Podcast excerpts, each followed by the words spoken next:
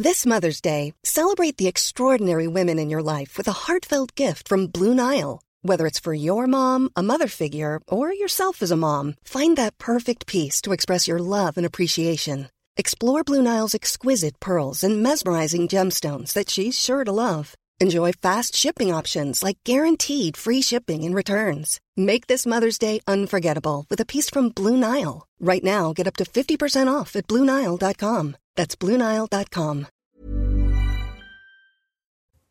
Bienvenue à vous, bonjour et merci d'être avec nous dans la matinale week-end. On est ensemble jusqu'à 10h avec au menu toute l'actualité. Bien sûr, des interviews, des débats, des analyses autour de la table. Michel Thau, bonjour Michel. Bonjour. Fondateur du site Opinion Internationale. William Tay, bonjour. Bonjour. William, président du cercle de réflexion Le Millénaire. Et Harold Iman, qu'on ne présente plus. Bonjour Harold. Bonjour. Euh, on va d'abord commencer par euh, la météo de ce dimanche 10 juillet avec du grand beau temps mais de fortes chaleurs. C'est ce que va nous expliquer en détail tout de suite Karine Durand. Plein soleil aujourd'hui sur la France. Il est très rare d'avoir une carte aussi dégagée avec aucun nuage le matin. On a juste parfois quelques brumes, brouillards du côté des Landes ou encore euh, des Vosges, du Jura ou de la Lorraine. Attention, le Mistral souffle encore 50, 60 km à l'heure en direction notamment du Gard. C'est une mauvaise nouvelle pour les incendies. Il va persister encore quelques jours. En tout cas, ce puissant anticyclone nous donne un temps très calme et toujours très très sec sur le pays. Au cours de l'après-midi, il n'y a pas de grande Hein. Ça reste encore très ensoleillé partout. On a juste un petit voile nuageux qui se met en place sur la Bretagne, mais l'impression de beau temps est quand même là. Même chose du côté de la région Grand Est, en direction euh, des frontières belges, et toujours ce vent qui se maintient sur le sud-est, encore l'espace de plusieurs jours. Les températures, elles, sont un petit peu fraîches le matin au nord. C'est plutôt appréciable d'ailleurs, avec 15 degrés euh, sur Paris, entre 11 et 13 de la Normandie à la région euh, Grand Est, et déjà 23 degrés en direction de Nice et de Cannes. Au cours de l'après-midi, de fortes chaleurs à nouveau euh, sur le sud du pays, localement 36 euh, degrés pour Montpellier. On peut monter un petit peu plus dans certains villages euh, du coin, jusqu'à 28 sur Paris. Ça régresse légèrement sur le nord par rapport à hier, mais c'est vraiment temporaire. 25 à 26 degrés en remontant vers l'extrême nord du pays. À la une de l'actualité, les questions de pouvoir d'achat, les premières pistes euh, émergent sur la future loi. Gabriel Attal, le ministre des Comptes publics, donne le ton dans le Parisien. Aujourd'hui, nous sommes passés euh, du quoi qu'il en coûte à combien ça coûte. Euh, on verra les détails avec vous, Adrien Spiteri. Puis nous verrons également que les communes se démènent pour réduire la, facture d'énergie. À l'origine de cette flambée de l'inflation, la guerre en Ukraine où des champs de blé sont en train de brûler. Image choc en pleine crise alimentaire mondiale. Kiev accuse Moscou.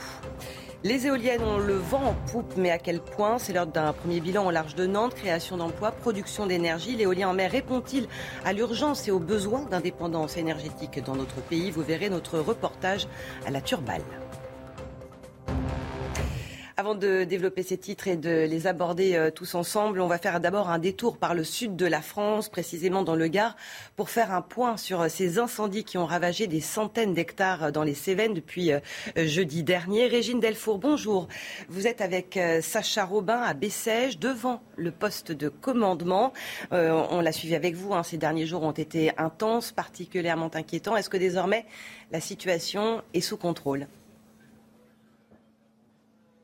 Oui, bonjour Isabelle. La situation est maintenant euh, sous contrôle, même s'il faut évidemment euh, rester euh, vigilant. Hier, il y a eu un feu à une trentaine de kilomètres de là, à Alès, dans la périphérie d'Alès, mais un feu qui a été très vite maîtrisé. Un hectare a brûlé. À l'origine, apparemment, ce seraient des pétards qui auraient été lancés, mais ça, c'est sous contrôle. Je voulais vous montrer aussi la carte hein, de, ce qui est de l'incendie hein, qui a ravagé donc dans les Cévennes. Alors, on, voit bien là, le chiffre, c'est 613, 613 hein, hectares. Y a donc toute cette zone. Alors vous avez euh, le flanc euh, droit là, qui évidemment euh, est toujours sur, surveillance, pardon, ainsi que le flanc gauche. Mais alors, comme me le disait tout à l'heure le commandant Jaillet, il n'y a plus de départ de feu, il n'y a pas de reprise, il n'y a pas non plus de fumerolles.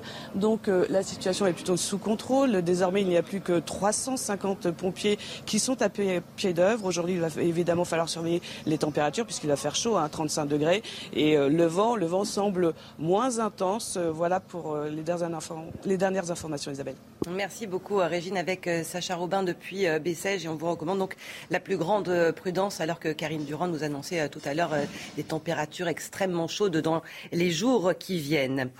Nous sommes passés du quoi qu'il en coûte au combien ça coûte. Les mots de Gabriel Attal donc ce matin dans le Parisien, le nouveau ministre délégué au compte public précise que s'il ne faut pas s'interdire de dépenser, il faut quand même faire attention. Adrien Spiteri, bonjour. Vous allez nous dire ce qu'il faut retenir de cet entretien qui donne une idée hein, de la future loi de pouvoir d'achat avec peut-être des compromis avec euh, les oppositions. Eh bien écoutez, euh, Isabelle, la première chose à retenir de cette euh, interview de Gabriel Attal, le nouveau ministre délégué au compte public, c'est que l'État veut réduire ses euh, dépenses. Regardez ce qu'il a euh, confié à nos confrères euh, du Parisien. Nous sommes passés du quoi qu'il en coûte au combien ça coûte. On ne doit pas s'interdire de dépenser, mais on doit se poser les questions nécessaires avant d'engager des dépenses importantes. Il explique d'ailleurs que pour un euro de plus récolté par l'État, on en dépense trois pour aider les Français. Avec ce discours, Adrien Gabriel Attal semble vouloir séduire une partie de l'opposition.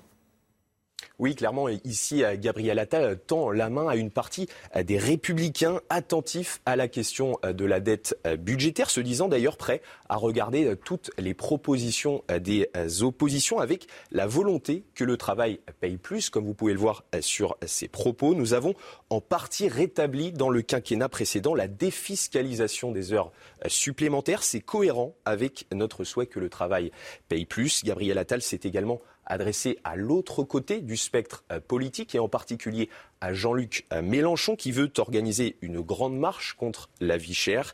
Nous voulons des pensions de retraite, des salaires des fonctionnaires qui augmentent dès juillet, une remise du carburant qui se poursuit jusqu'à la rentrée, de nouvelles aides dès l'été pour les Français qui travaillent. Ça me semble plus efficace qu'une marche. Rappelons en effet que la NUPES dépose une motion de censure contre le gouvernement d'Elisabeth Borne dès demain. Merci beaucoup, Adrien.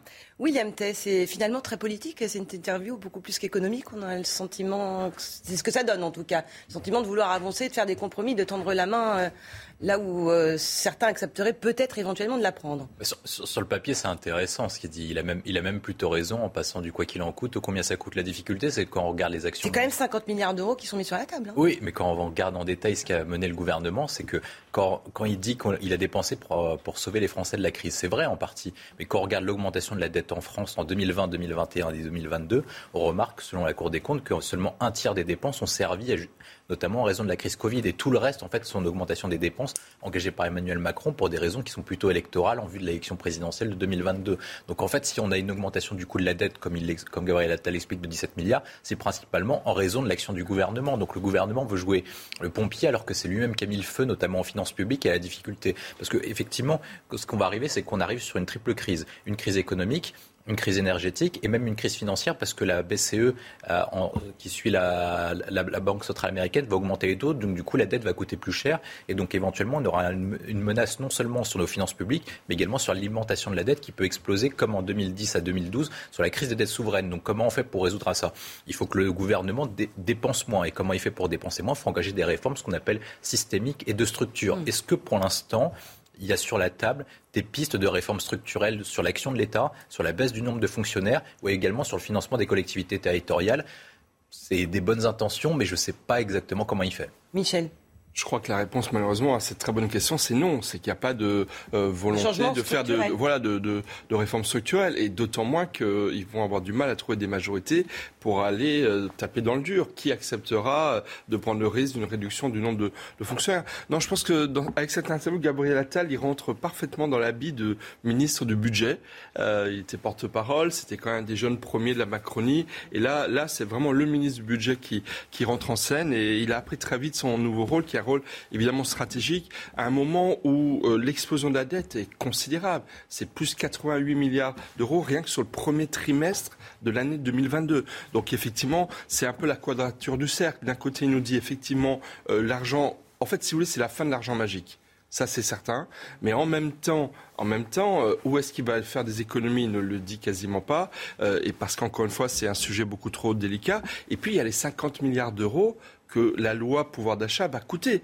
Donc ça, c'est sûr que pour le ministre des Comptes publics euh, qu'il est, euh, il a beau dire qu'on va essayer de privilégier les Français qui travaillent en allant jusqu'à leur donner des chèques carburant jusqu'à près de 300 euros pour ceux qui travaillent et qui ont besoin de leur véhicule pour, pour aller au, travail. il essaie de trouver des mesures qui satisfassent plutôt la droite LR parce qu'il lui manque une quarantaine de députés pour avoir la majorité absolue qui lui permettrait, qui permettrait au gouvernement de faire adopter sa loi.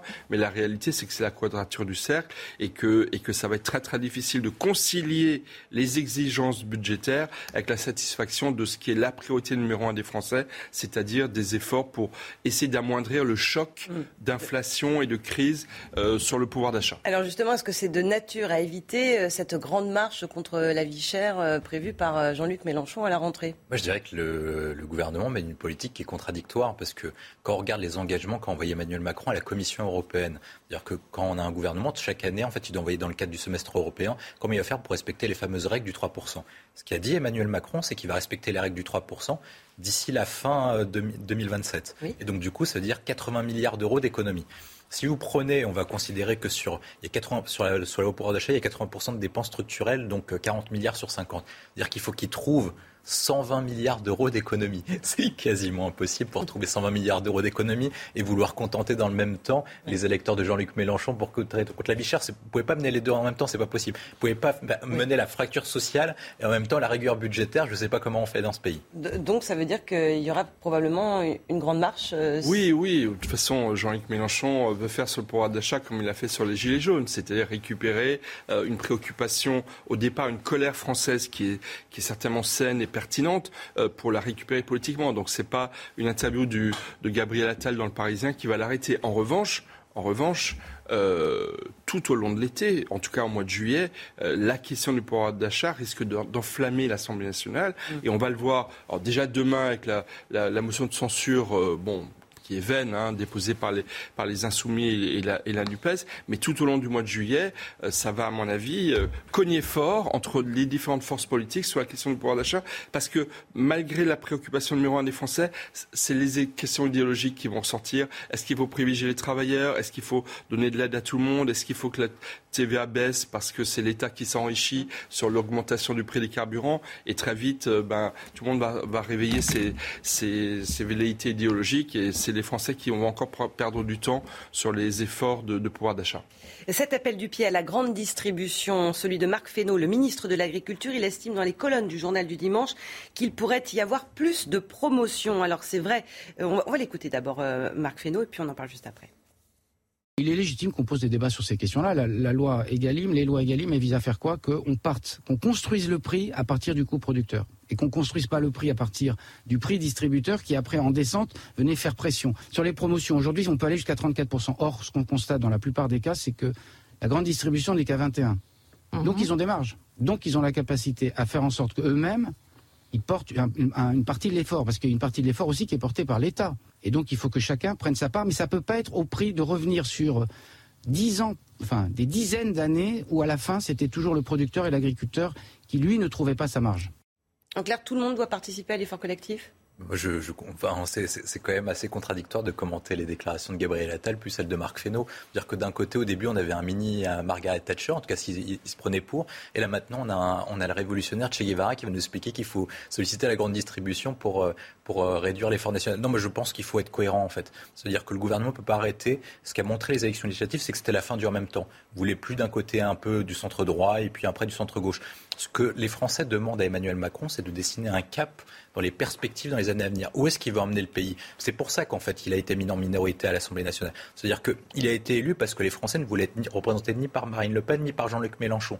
Et ils l'ont mis en minorité sur le fond à l'occasion des élections législatives parce que son projet n'était pas clair dans la mesure où au premier tour, il avait plutôt fait une campagne au centre droit, puis ensuite après, il avait parlé aux électeurs insoumis. Ce que demandent les Français à Emmanuel Macron, c'est un cap clair, savoir où est-ce qu'il veut emmener le pays et où est-ce qu'on veut le diriger sur un projet qui est fort. Moi, je pense qu'il faut centrer sur ce qu'a dit Gabriel Attal, c'est-à-dire redresser les finances publiques pour rendre sa grandeur à la France, pour que soit crédible à l'intérieur de nos frontières, pour qu'on puisse exporter nos valeurs et nos idées au sein de l'Europe.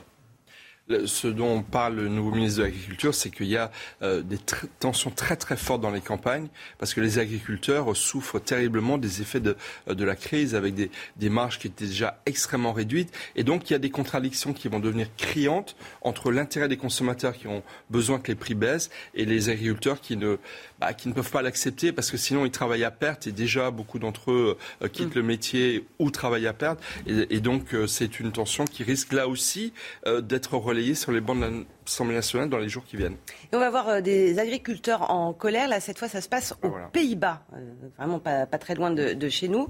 Euh, des images rares. Le gouvernement là-bas veut réduire les gaz à effet de serre et ils craignent que ça impacte leur, production. Le tout sur fond de crise alimentaire mondiale. D'où cette mobilisation, mobilisation très forte dans un pays deuxième exportateur de produits agricoles au monde. Adrien Spiteri. Dans ce supermarché, le rayon des produits laitiers est presque vide. Même chose pour les fruits et légumes. À l'origine de cette pénurie, des agriculteurs en colère qui bloquent l'accès des enseignes de grande distribution. Les supermarchés déterminent le prix de nos produits. Si nous obtenons plus d'argent, nous pourrions investir davantage dans des solutions pour réduire les émissions, améliorer le climat et d'autres choses encore. Ces mobilisations font suite à un projet de réduction d'azote dans le pays où 16% des émissions de gaz à effet de serre sont d'origine agricole. Une réforme qui pourrait contraindre les agriculteurs à utiliser moins d'engrais et d'animaux d'élevage. Alors les manifestations sont nombreuses et parfois violentes. Sur cette route, trois agriculteurs ont été arrêtés en début de semaine. Nous sommes venus ici pour libérer notre collègue, un jeune agriculteur qui a failli être tué par une balle tirée par un policier la nuit dernière. Il a protesté pour sauver son entreprise. Il n'avait aucune raison de l'arrêter et nous le soutenons et il doit être libéré. Deuxième exportateur agricole au monde après les États-Unis, les Pays-Bas sont aussi l'un des plus gros émetteurs de gaz à effet de serre en Europe. Michel c'est très intéressant ce qui se passe aux Pays-Bas. C'est à peu près la même chose, toutes choses égales par ailleurs, que ce qui s'est passé avec les Gilets jaunes en France en novembre 2018. Les, images sont effectivement... C'était une taxe carbone qui a déclenché un mouvement sur le pouvoir d'achat. Les fins de mois sont plus importantes que la fin du monde. Et c'est exactement la même chose qui se passe aujourd'hui aux Pays-Bas. C'est-à-dire on demande des efforts pour des raisons écologiques pertinentes à des agriculteurs qui n'en peuvent plus et qui sont au bout du rouleau. Et pourtant, Dieu sait que les, agriculteurs euh, néerlandais ne sont pas les moins mal lotis d'Europe puisque c'est une des principales puissances agricoles au monde. Eh bien, même pour eux, la situation est dramatique et je pense que ce qui se passe aux Pays-Bas pourrait aussi nous annoncer des difficultés sur la scène française. Il n'y a pas que euh, les insoumis, euh, la gauche, qui... il y a aussi des agriculteurs qui sont en colère et qui souffrent terriblement et ça peut créer aussi des, des, des mouvements sociaux au niveau de la ruralité en France. Et Harold, ça arrive dans un contexte de, de crise alimentaire mondiale. Bien sûr, il n'y a pas assez de, blé dans le monde, essentiellement à cause de la guerre en, Ukraine. Mais la situation néerlandaise, elle, est très euh, gilet jaune de, style. Et il, y a une tendance aux Pays-Bas depuis euh, cinq ans, à peu près, euh, d'avoir des manifestations qui tournent à la violence et le clash avec la police, ce qui était quasiment inconnu dans le pays depuis la fin des années 60 un, risque, une euh, similitude avec euh, la France, comme l'évoquait Michel Ce qui, s'est passé dans tous les pays occidentaux, dans tous les pays occidentaux, c'est que toutes les classes moyennes occidentales se sont révoltées contre la fin du modèle néolibéral entamé dans les années 80 par Margaret Thatcher et Ronald Reagan. Quel était ce modèle-là? En fait, ça veut dire que pour, pour, euh, maintenir le pouvoir d'achat des classes moyennes, on va transférer nos productions, notamment dans les pays émergents, pour réduire les coûts et donc du coup avoir des produits moins chers, mmh. avoir des produits textiles chinois, etc. La difficulté, c'est comme on a tuer notre modèle de production. On a perdu des emplois dits industriels. Et la perte de ces emplois industriels, la perte des emplois tertiaires, notamment dans, l'agriculture, etc., a réduit le pouvoir d'achat des classes moyennes in fine au bout de 40 ans. Et c'est pour ça que vous avez des révoltes dans tous les pays. Vous avez des révoltes en France, vous avez des révoltes en Italie, vous avez des révoltes en Hollande, vous avez eu des révoltes aux États-Unis après la crise financière de 2008. Et c'est un peu tous ces sociétés qui sont en train de se révolter. La question, c'est comment on fait pour bâtir un nouveau, un, troisième modèle. Entre 45 et 79, vous avez les théories keynésiennes qui ont permis de relancer la, la croissance économique après la Seconde Guerre mondiale. Entre 80 et 2008, vous avez les thèses monétaristes de Milton Friedman pour reconstruire. Après 2008, vous êtes cette fois-ci dans une nouvelle ère économique, mais vous n'avez pas de penseur qui a théorisé tout ça. Et la difficulté, c'est que maintenant, on doit en trouver un. Et on continue à parler de la crise alimentaire avec ces images de champs de blé en flammes en Ukraine, juste après les principaux titres de l'actualité. Bonjour Sandra Chambaud, c'est à vous. Bonjour à tous. Dans l'actualité aujourd'hui, bac 2022, plus de 664 000 candidats ont été reçus après la session de rattrapage, soit un taux de réussite à 91,1%, un chiffre en baisse de 2,8 points par rapport à juin 2021. L'annonce a été faite hier par le ministère de l'Éducation nationale. Le taux de réussite du bac cette année est néanmoins supérieur à ceux des années avant Covid-19. Aux États-Unis, les pompiers combattent le feu à Fillmore dans l'Utah. Un incendie se déplace dans le centre de l'État de depuis vendredi. De la fumée noire et des flammes étaient visibles hier depuis les collines situées à l'extérieur de la ville. Au moins 500 hectares ont déjà brûlé. Sur place, les évacuations se poursuivent. Les causes de l'incendie ne sont pas encore connues. Euro féminin de football, l'enquête d'un premier titre. Les Bleus entrent en lice ce soir. Troisième mondial, la France affronte l'Italie, quart de finaliste de la dernière Coupe du Monde. Le groupe emmené par la capitaine Wendy Renard est en confiance. Il reste sur une série de 14 victoires d'affilée avant l'Euro. Merci euh, Sandra. Euh, l'inflation avait commencé avant la guerre en Ukraine. La guerre l'a amplifiée, accélérée. Image terrible des dégâts de cette guerre. Ces champs de blé en feu à Roldiman dans la région de Zaporizhia, c'est dans l'est euh, du pays, une région très fertile. On approche de la période des moissons. On parlait à l'instant de la crise alimentaire mondiale. On sait que beaucoup de pays se nourrissent des céréales ukrainiennes et Kiev accuse Moscou pour ces incendies.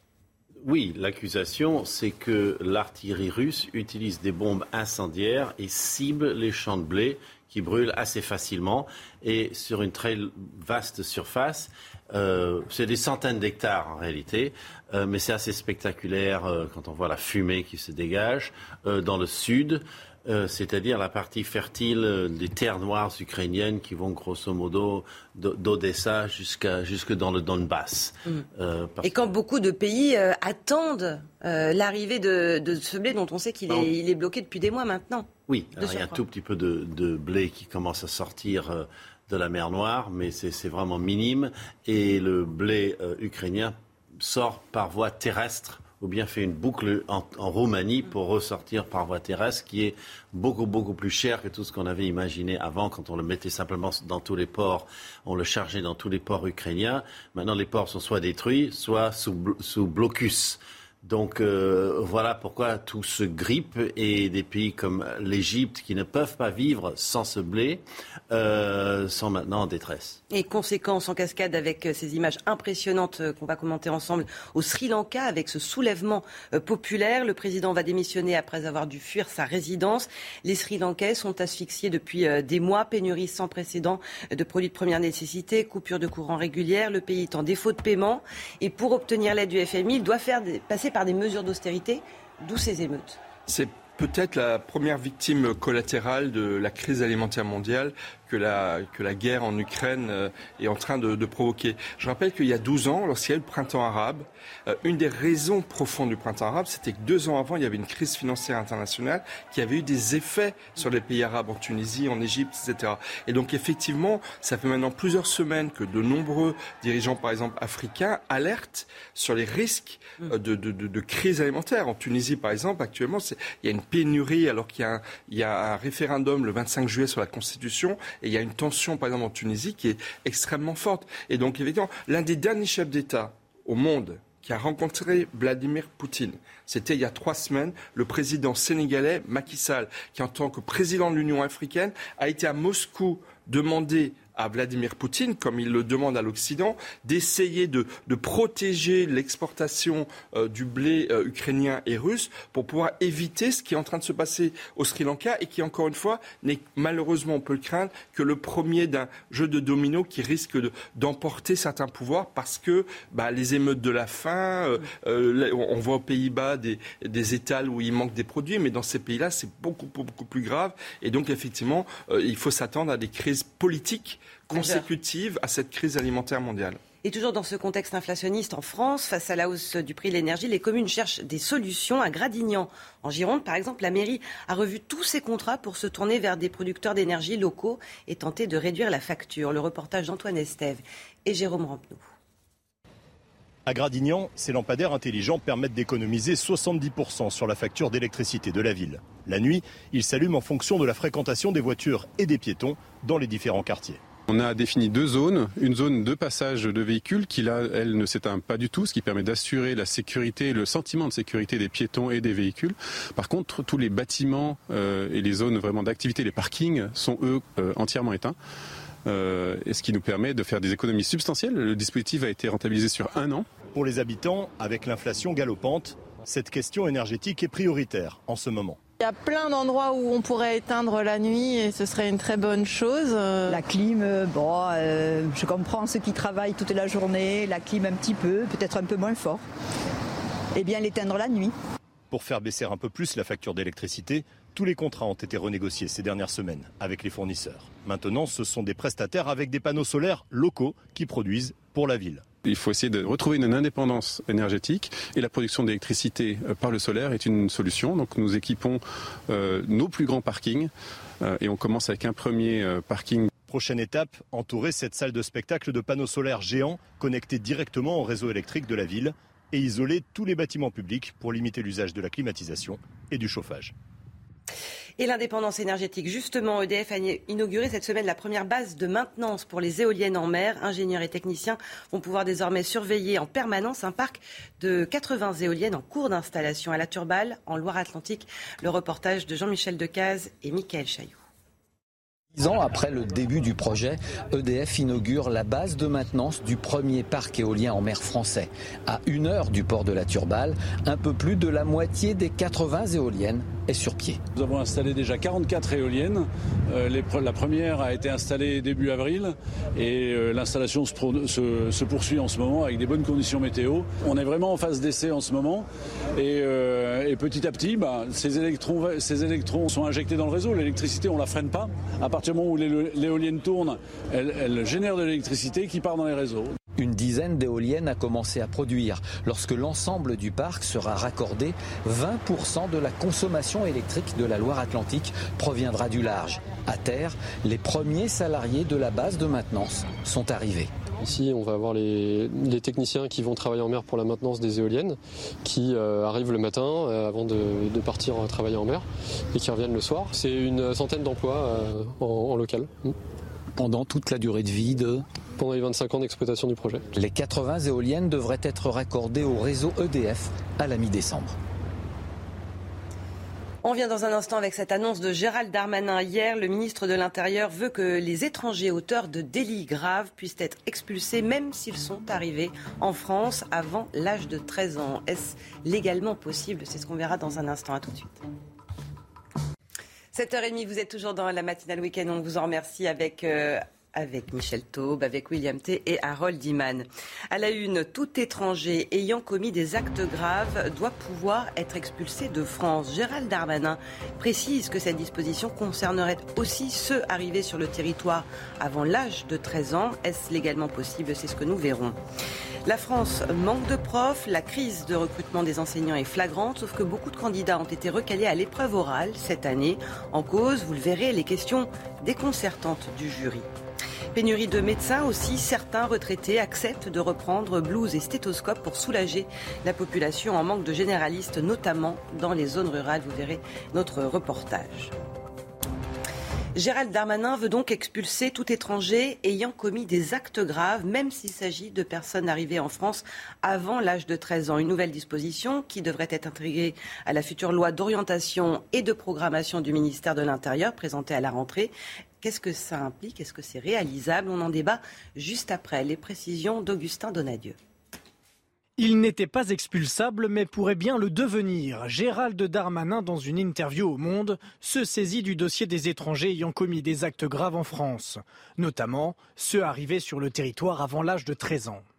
Nous voulons permettre l'expulsion de tout étranger reconnu coupable d'un acte grave par la justice, quelle que soit sa condition de présence sur le territoire national. À droite, Marine Le Pen déplore une nouvelle promesse qui ne sera pas tenue en publiant un extrait d'interview du président de la République qui, en 2017 déjà, promettait la même mesure. À gauche, on regrette un manque d'action du ministre de l'Intérieur. Sur cette affaire-là, il ne faut pas faire du buzz. Il faut être efficace et commencer par être efficace en expulsant déjà véritablement ceux qui ont commis des délits et qui devraient être expulsés et qui ne le sont pas. Mais alors, qu'en est-il légalement? Est-ce une mesure réalisable? Pour cet avocat, il n'en est rien si le ministre de l'Intérieur souhaitait mettre en application ce qu'il a déclaré, il faudrait que la France sorte de l'Union européenne, il faudrait que la France se retire du Conseil de l'Europe et il faudrait que la France revienne sur sa signature auprès des Nations Unies de la Convention de 1989 sur les droits de l'enfant. Selon Gérald Darmanin, cette proposition sera intégrée à la future loi d'orientation et de programmation du ministère de l'Intérieur, présentée à la rentrée. Michel Taube, est-ce que c'est tenable, cette euh, proposition? Je pense que c'est tenable si effectivement le politique s'en saisit et qu'une loi est votée euh, en, la matière. Il a l'air d'être le cas. Oui, alors moi, déjà, une chose qui, honnêtement, m'énerve un petit peu. Elisabeth Borne, il y a deux jours, a fait un discours de politique générale d'une heure vingt-sept, dans laquelle elle a multiplié les annonces. Pourquoi est-ce que ce n'est pas la Première ministre? Qui se saisit d'une telle proposition et seulement le ministre de l'Intérieur On a l'impression que c'est comme s'il voulait réparer une sorte d'angle mort qui a été dénoncé par beaucoup, de ce que dans, son discours de politique générale, Elisabeth Borne a consacré même pas une minute à ces questions de sécurité, alors que ça fait partie des grands problèmes de notre pays. Et puis après, effectivement, malheureusement, combien de décisions ont été annoncées depuis cinq ans qui n'ont pas été suivies des faits dernier événement en date, en septembre dernier, rappelez-vous, le gouvernement annonce de façon fracassante qu'il va y avoir une réduction de 50% des visas attribués aux ressortissants algériens et marocains et 30% tunisiens parce qu'ils refusent d'accepter des expulsions, les, QPT, donc les expulsions de personnes justement dont, on parle là, et parce qu'on n'arrive pas à les expulser. Seulement 22 personnes algériens expulsées en 6 mois en 2021. Et, qu'est-ce qui a été fait depuis septembre après cette annonce fracassante? Est-ce qu'il y a eu une très forte augmentation des expulsions? Il y en a eu un petit peu, mais très très peu.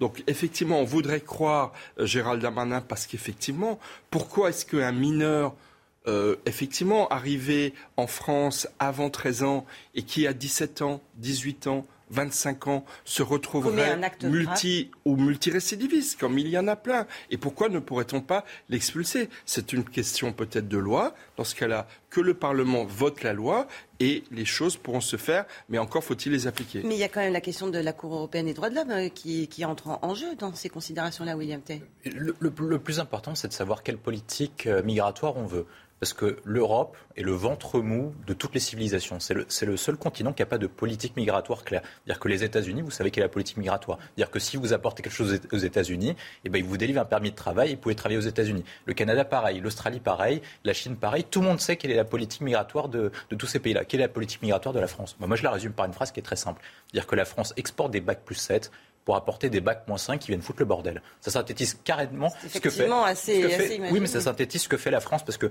j'ai regardé toutes les statistiques. La France, dans les, ceux qui viennent, c'est en, pourcentage, c'est ceux qui ont le moins diplômé ni le brevet, ni le baccalauréat. C'est-à-dire que c'est le record, 35 ou 40% des, personnes qui viennent en France n'ont aucun diplôme. Ce qui est euh, en dessous aux États-Unis, au Royaume-Uni, je crois que c'est 25 et c'est 18%. Donc euh, les autres pays arrivent à le faire. Et maintenant, comment on fait concrètement? Il faut avoir une stratégie qui est coordonnée. C'est-à-dire qu'il faut dicter quelle politique migratoire on veut. C'est-à-dire qu'on est là pour prendre les personnes qui apportent du bien au pays. S'il y a des chercheurs ou des métiers en tension, ils peuvent venir en France, surtout s'ils apportent en France. Et tout le reste, soit on les accueille pas sur le territoire, soit on les renvoie. La question, c'est comment on fait pour les renvoyer? Un, il faut renégocier les traités, notamment la Convention européenne des droits de l'homme, en apportant des clauses suspensives sur certains articles, en disant que la France, la France, la France, ne, la France ne respectera pas certaines conventions, certaines parties de la Convention européenne des droits de l'homme. Le deuxième point, c'est qu'il faut renégocier les accords qu'on a passés avec les pays du Maghreb, notamment dans le cadre de la décolonisation, notamment avec l'Algérie sur, l'accord, sur le cadre des accords d'Évian. On dit qu'on ne respectera plus ces accords-là parce que ces accords sont tacites dans la mesure où ces pays ont pu se développer eux-mêmes et donc du coup, par conséquent, on revient sur ces accords-là qui étaient plus favorables pour, ces, pour, les, pour, les, pour les étrangers venant de ces pays-là de pouvoir s'installer en France. Donc on revient dessus et on revient petit à petit sur toutes les, sur tous les accords qu'on a passés bilatéraux avec lesquels on ne veut plus respecter. Parce que pourquoi on n'arrive pas à les expulser? Parce qu'en fait, on n'a pas de laissez-passer consulaire. C'est-à-dire que quand on les renvoie, les pays refusent de les reprendre. Si par cas on mène une action diplomatique en leur disant vous êtes obligé de les reprendre, sinon la France ne mènera plus de négociations diplomatiques avec eux, et eh ben ils changeront d'avis. Vous posez la question de la Cour européenne des droits de l'homme, pour l'avoir vraiment étudié de, près, il y a des décisions de la Cour européenne des droits de l'homme qui avalisent des décisions, par exemple d'interdiction du port de voile dans les universités avant Erdogan en, Turquie, en France également. La Cour européenne des droits de l'homme ne s'oppose pas aux politiques claires. Lorsqu'elles sont claires et assumées par un État, la Cour européenne des droits de l'homme ne s'y oppose pas. Donc il suffit que la loi s'adapte et la Cour européenne des droits de l'homme, la notion du vivre ensemble, qui si on considère qu'en France, on a le droit de choisir les étrangers qu'on veut accepter et ceux qu'on veut expulser parce qu'ils ne respectent pas le droit, la Cour européenne des droits de l'homme ne s'y oppose pas par principe. Donc ça, c'est le premier point. Le deuxième point, effectivement, je pense qu'il faut multiplier les pressions sur les pays qui refusent de reprendre ces, ces, étrangers. Par exemple, il faut les frapper au porte-monnaie. L'AFD, l'Agence française du développement, qui donne des milliards et des milliards d'aides au développement, eh bien, il faut dire, écoutez, vous refusez de les reprendre, on stoppe tous les financements et vous allez voir très rapidement, ils vont prendre des mesures euh, d'accueil de, ces étrangers expulsables. Harold. Oui, euh, non, je voulais dire que c'est devenu euh, un, sujet diplomatique parce que les pays du Maghreb, le Maroc par exemple, ne veulent pas reprendre vraiment beaucoup de personnes et ils allèguent sans doute en partie à juste titre qu'on ne sait pas qui ils sont, parce qu'ils arrivent sans papier. Donc, mm. et, le petit jeu, c'est de dire, pour un ressortissant, de dire je, viens du pays d'à côté. Donc ça perd énormément de temps, de procédure pour euh, savoir qui, qui, est cette personne, et ça grippe le système. Papendiaï, le ministre de l'Éducation, promet un enseignant dans chaque classe à la rentrée, mais 4000 places restent à pourvoir. La crise de recrutement des enseignants est inédite. Un manque de profs, donc, et dans le même temps, des syndicats qui s'interrogent sur la pertinence du nouveau concours. Beaucoup de candidats ont été éliminés à cause de l'épreuve orale. Michael Dos Santos. Racisme, homophobie, laïcité, les sujets du nouvel oral proposé lors des concours enseignants font l'objet de nombreuses critiques. Certains candidats témoignent notamment de questions pièges. Admise cette année au CRPE, le concours de recrutement des professeurs des écoles, Suzanne a elle aussi été confrontée à un thème loin d'être évident. Imaginez qu'un enfant euh, se bouche euh, comme ça les oreilles euh, en classe en disant la musique c'est le mal. Même son de cloche pour Cécile, jeune diplômée du CAPES, futur professeur de collège-lycée. Lisa, de 16 ans, euh, vient vous voir et vous confie euh, qu'elle se sent plus garçon que fille, voudrait se faire appeler Louis. En revanche, elle ne veut pas que ses parents soient tenus au courant de la situation et vous, en tant qu'enseignant, vous remarquez qu'elle commence à sécher les cours de sport.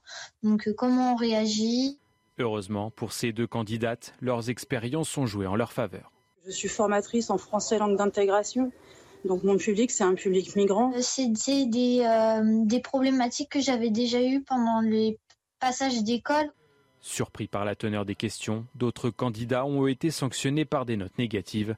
De quoi mettre fin à leur rêve de diplôme à l'heure où la France fait face à une pénurie d'enseignants c'est toute la différence entre la théorie et la pratique, mais on peut imaginer que quand on passe un concours, après, on peut être formé à la pratique. Alors peut-être qu'il fallait les prévenir à l'avance, peut-être qu'ils ne l'ont pas été. Ce on a des épreuves sur la connaissance du système éducatif pour évaluer la motivation et la maîtrise des valeurs de la République. Autant dire que c'est oui, flou. Mais moi, moi, je soutiens complètement ce genre d'épreuves. Complètement. Parce qu'un enseignant, c'est pas quelqu'un qui délivre en fait un enseignement théorique euh, dont il, j'imagine, dont on considère qu'il il maîtrise les données. Il s'adresse à des humains. Or, mais précisément, il n'a pas eu le temps d'avoir de l'expérience. C'est ce que disait. Euh... Eh ben, eh ben, si on les prévient à l'avance qu'ils vont avoir ce genre de questions, ils peuvent y réfléchir. Moi, je trouve que c'est une très bonne chose parce que ça leur annonce clairement ce que c'est que la réalité de l'enseignement. Et la réalité de l'enseignement, c'est de gérer aussi ces questions de laïcité. Les, les, ce reportage, je le trouve excellent parce qu'il montre la réalité de ce à quoi les enseignants vont être confrontés. Alors bien entendu, je sais bien qu'il y a aussi des enseignants avec une réelle formation euh, théorique qui sont capables de transmettre un savoir et au moins ne serait-ce que des enseignants.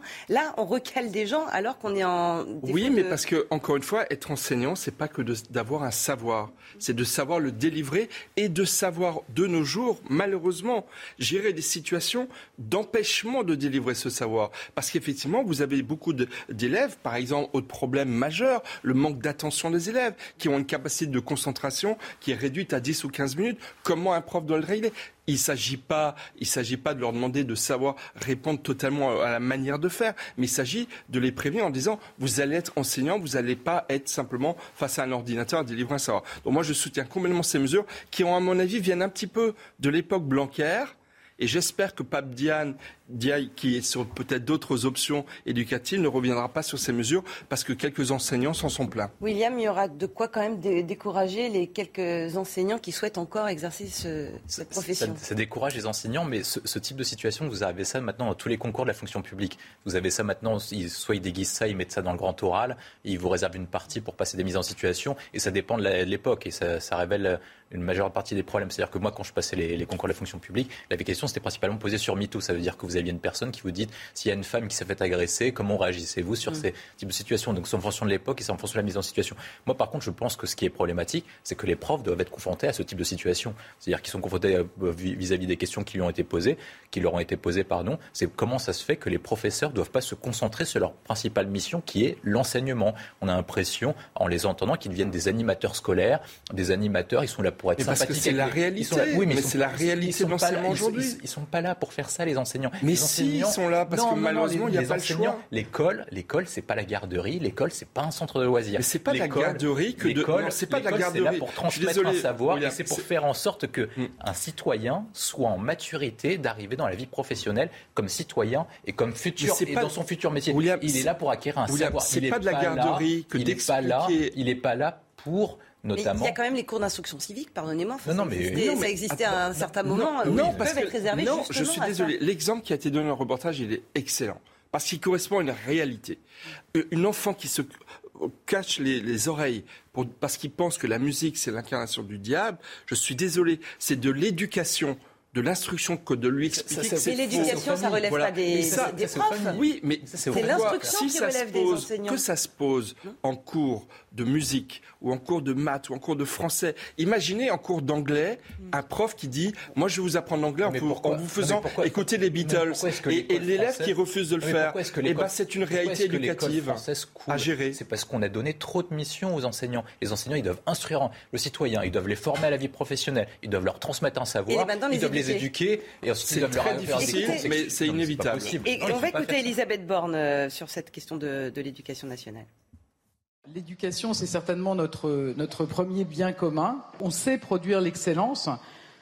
Je pense qu'un des principaux défis que connaît notre système éducatif, c'est qu'il est sans doute l'un de ceux qui reproduit le plus les inégalités. On a aussi un paradoxe d'avoir euh, encore un taux de chômage qui n'est pas celui du plein emploi et néanmoins des entreprises qui éprouvent des très grandes difficultés à recruter. Donc ça veut dire que notre système éducatif, notre système de formation, manifestement, ne forme pas les compétences dont notre économie a besoin on a relevé effectivement la, faute de français d'Elisabeth Borne. Ce qui est un comble en parlant d'éducation. Oui, effectivement. Mais en tout cas, c'est le constat d'une éducation nationale qui ne remplit pas euh, ses missions premières, hein, William. Ce qu'elle dit n'est pas totalement exact. C'est-à-dire qu'il y a une partie qui est vraie, c'est-à-dire que l'école française est une des plus inégalitaires selon les classements PISA. Mais ce qu'elle ne dit pas aussi, c'est qu'en fait, nos élites sont moins bonnes qu'avant. Ils sont plus stupides qu'avant quand vous comparez les classements internationaux. C'est-à-dire que même le niveau élite est nivelé par le bas. Et ce qui s'est passé, c'est que suite aux missions qu'on a filées à l'éducation, donc qui est de tout faire, eh ben, le niveau moyen des élèves a baissé, a été tiré par le bas, plutôt que de, tirer par le haut et pour remettre en place la méritocratie. Moi, c'est pour ça que je préférais Blanquer à Papendiaï, parce qu'au moins, il avait la volonté, notamment le discours, et ça se retranscrivait aux élèves, de réinscrire la méritocratie au sein de l'école. Et je pense que l'enjeu essentiel de l'école, c'est un, transmettre un savoir et de transmettre la question de la méritocratie pour qu'on puisse s'élever et qu'on puisse revenir à la question du pacte républicain. On n'est pas là, les professeurs ne sont pas là pour jouer les assistantes sociales. Malheureusement, la, sociologie des, élèves que, face auxquels sont les profs a tellement évolué et rapidement évolué en une génération que ce que vous dites, bien sûr, est souhaitable, mais à mon avis n'est pas réalisable parce que les élèves face auxquels sont les profs aujourd'hui doivent être euh, éveillés à plein de problématiques sur lesquelles à la maison, dans le quartier, ils ne le sont pas. Plein de problématiques, sauf ce qui concerne quand même l'instruction de base. Bref, 8h euh, moins le quart, les titres de l'actualité avec vous, euh, Sandra. L'incendie des Cévennes fixé, mais il reste placé sous haute surveillance. Un dispositif allégé était en place pour la nuit de samedi à dimanche, avec le maintien de près de 350 pompiers sur le terrain. Parti du hameau de Bordezac jeudi, ce sinistre a ravagé 650 hectares et mobilisé jusqu'à 950 hommes. Il n'a fait aucune victime. Au Japon, élection sénatoriale à l'ombre de l'assassinat de Shinzo Abe. Les électeurs ont commencé à voter aujourd'hui pour renouveler la moitié de la Chambre haute du Parlement le Parti libéral-démocrate du Premier ministre est donné largement favori dans les sondages. Le chef du gouvernement souligne l'importance de défendre les élections libres et équitables. En F1 Grand Prix d'Autriche cet après-midi, Max Verstappen partira en pole position. Champion du monde en titre et leader du championnat, il a remporté la course au sprint hier. Le Néerlandais a devancé les Ferrari de Charles Leclerc et Carlos Sainz. Malgré tout, il se montre prudent. Cela sera beaucoup plus long et il faudra faire attention aux pneus. Merci beaucoup. Manque d'enseignants, à l'évoquer à l'instant, manque de médecins aussi dans certaines zones rurales. Des retraités remettent la blouse. C'est le cas à Avennes-sur-Elpe, une commune de 5000 habitants dans le nord de la France. Valentine Leboeuf. Bonjour. Evelyne a enfin obtenu un rendez-vous avec un médecin généraliste. Le sien est parti à la retraite sans trouver de successeur. Résultat, elle n'a pas consulté depuis deux ans. Ma gynécologue a pris sa retraite aussi. Elle fait aujourd'hui un bilan de santé avec ce septuagénaire à la retraite, qui a repris du service. Je trouve que c'est parfait comme, euh, comme solution. Hein.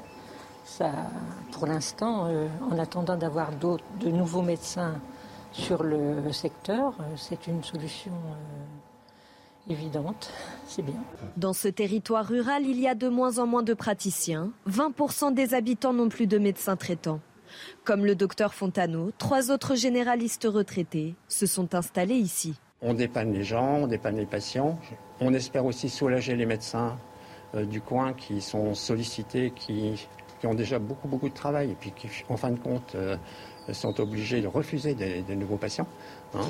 Donc, euh, on, dépanner les patients, soulager les médecins traitants, soulager éventuellement les urgences, c'est le but. Le rappel des praticiens retraités est une solution provisoire en attendant l'arrivée de nouveaux médecins. Ils vous ont peut-être empêché de dormir cette nuit. Les moustiques, cauchemar de l'été au Gros du Roi. L'invasion est spectaculaire comme dans beaucoup de communes du sud de la France. Certaines décident de taper fort. C'est le cas à Escalquins, près de Toulouse, où la mairie veut l'élimination de 80 à 90% de ces fameux moustiques tigres en trois ans. Le reportage de Jean-Luc Thomas. Ici, c'est l'espace euh, où se réalisent la plupart de nos festivités à l'extérieur. Euh, et pour le coup, ben, nos résidents étant installés ici, c'est là où on a souhaité mettre la borne pour qu'ils puissent en profiter davantage. Jusqu'en 2020, la terrasse de cette EHPAD était condamnée. Trop de moustiques tigres. L'été dernier, la municipalité a installé sur le site une borne anti-moustiques. 40 fonctionnent sur la commune. Et depuis un an, la terrasse est à nouveau ouverte. Des pièges à moustiques qui, euh, qui diffuse euh, une odeur euh, par ce bec ici, et une odeur très proche de la nôtre. Et lorsque le moustique s'approche pour piquer, il se fait aspirer par, par cette couronne ici et finit dans le piège qu'on voit là. Escalquins mène une véritable guerre contre les moustiques tigres, traitement des ruisseaux, campagne d'information, distribution gratuite de 600 pièges larvaires? Un an après, les habitants euh, ont ressenti une très nette amélioration donc, de leurs euh, conditions vis-à-vis des moustiques, c'est-à-dire qu'ils ont de nouveau, pour ceux qui sont euh, bien équipés donc, et qui ont suivi les directives, ils ont de nouveau la possibilité de manger dehors. Cette guerre a un coût, 65 000 euros depuis deux ans. Pas de grève euh, finalement euh, ce week-end à Charles de Gaulle. Le trafic est, normal, mais beaucoup trop élevé selon les riverains. À la création de l'aéroport en 1974, il y avait 100 vols par jour. Aujourd'hui, c'est au moins 10 fois plus. Et les habitants réclament une limitation de ces vols, comme c'est d'ailleurs le cas par exemple euh, à Amsterdam. Le reportage de Pierre Emco et Sandra Thiambo. Quand Catherine Bouvier emménageait dans cette ville paisible de Taverny il y a 50 ans, elle ne s'attendait pas à voir sa vie basculer. Ils arrivent d'ici, ils passent ici et euh, ils vont vers Roissy, euh, voilà, à 20 km par là. Ça devient difficile de profiter du jardin. Euh, de profiter des agréments d'avoir une maison, d'être en forêt. Son domicile est situé à 20 km de l'aéroport Roissy-Charles de Gaulle, mais le balai incessant des avions au-dessus de sa maison, une centaine par jour, empiète sur sa tranquillité. Vivre les nuisances au quotidien, euh, avec des bruits aigus comme il y en a euh, par, exemple maintenant nuit et jour, ça ne peut pas être compris si, si on n'est pas vraiment sous les avions. Sommeil haché, maux de tête, diabète, hypertension, la santé de cette habitante s'est dégradée. Malgré tout, après 30 ans passés dans cette maison, elle refuse de déménager. Avec mon mari, on a nos parents ici qui sont très âgés, donc on se bat pour améliorer les choses là sur notre territoire. Améliorer les choses, c'est justement la mission de l'association de défense contre les nuisances aériennes. On a mis en place 10 mesures.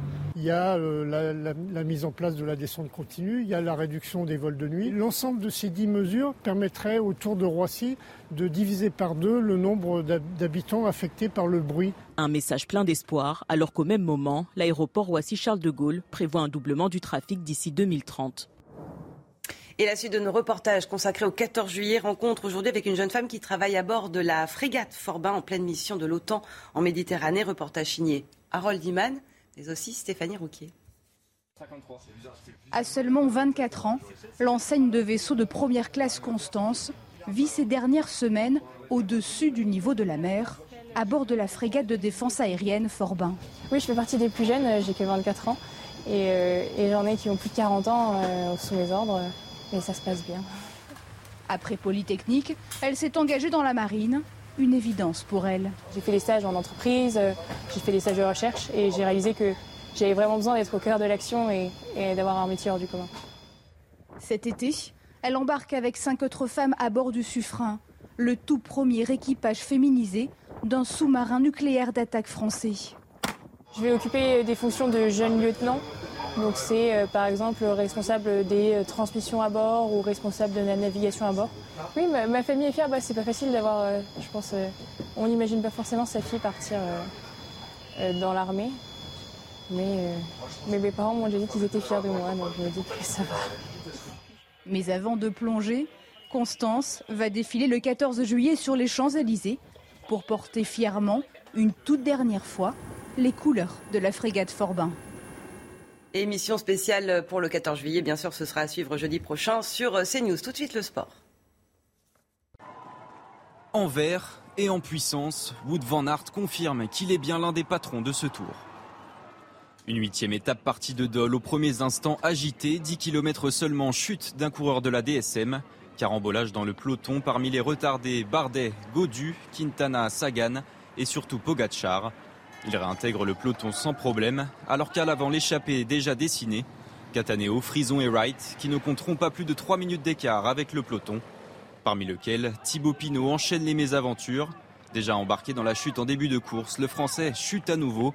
Quelques mètres plus loin, il est heurté par une musette tendue par un assistant. À l'avant, Fred Wright, lâché par Frison, puis Cataneo. Le Britannique repris à 3 km de l'arrivée à Lausanne.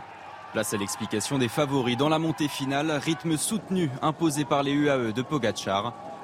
La victoire se joue au sprint entre une trentaine de coureurs. Wood van Aert devance Michael Matthews et le maillot jaune.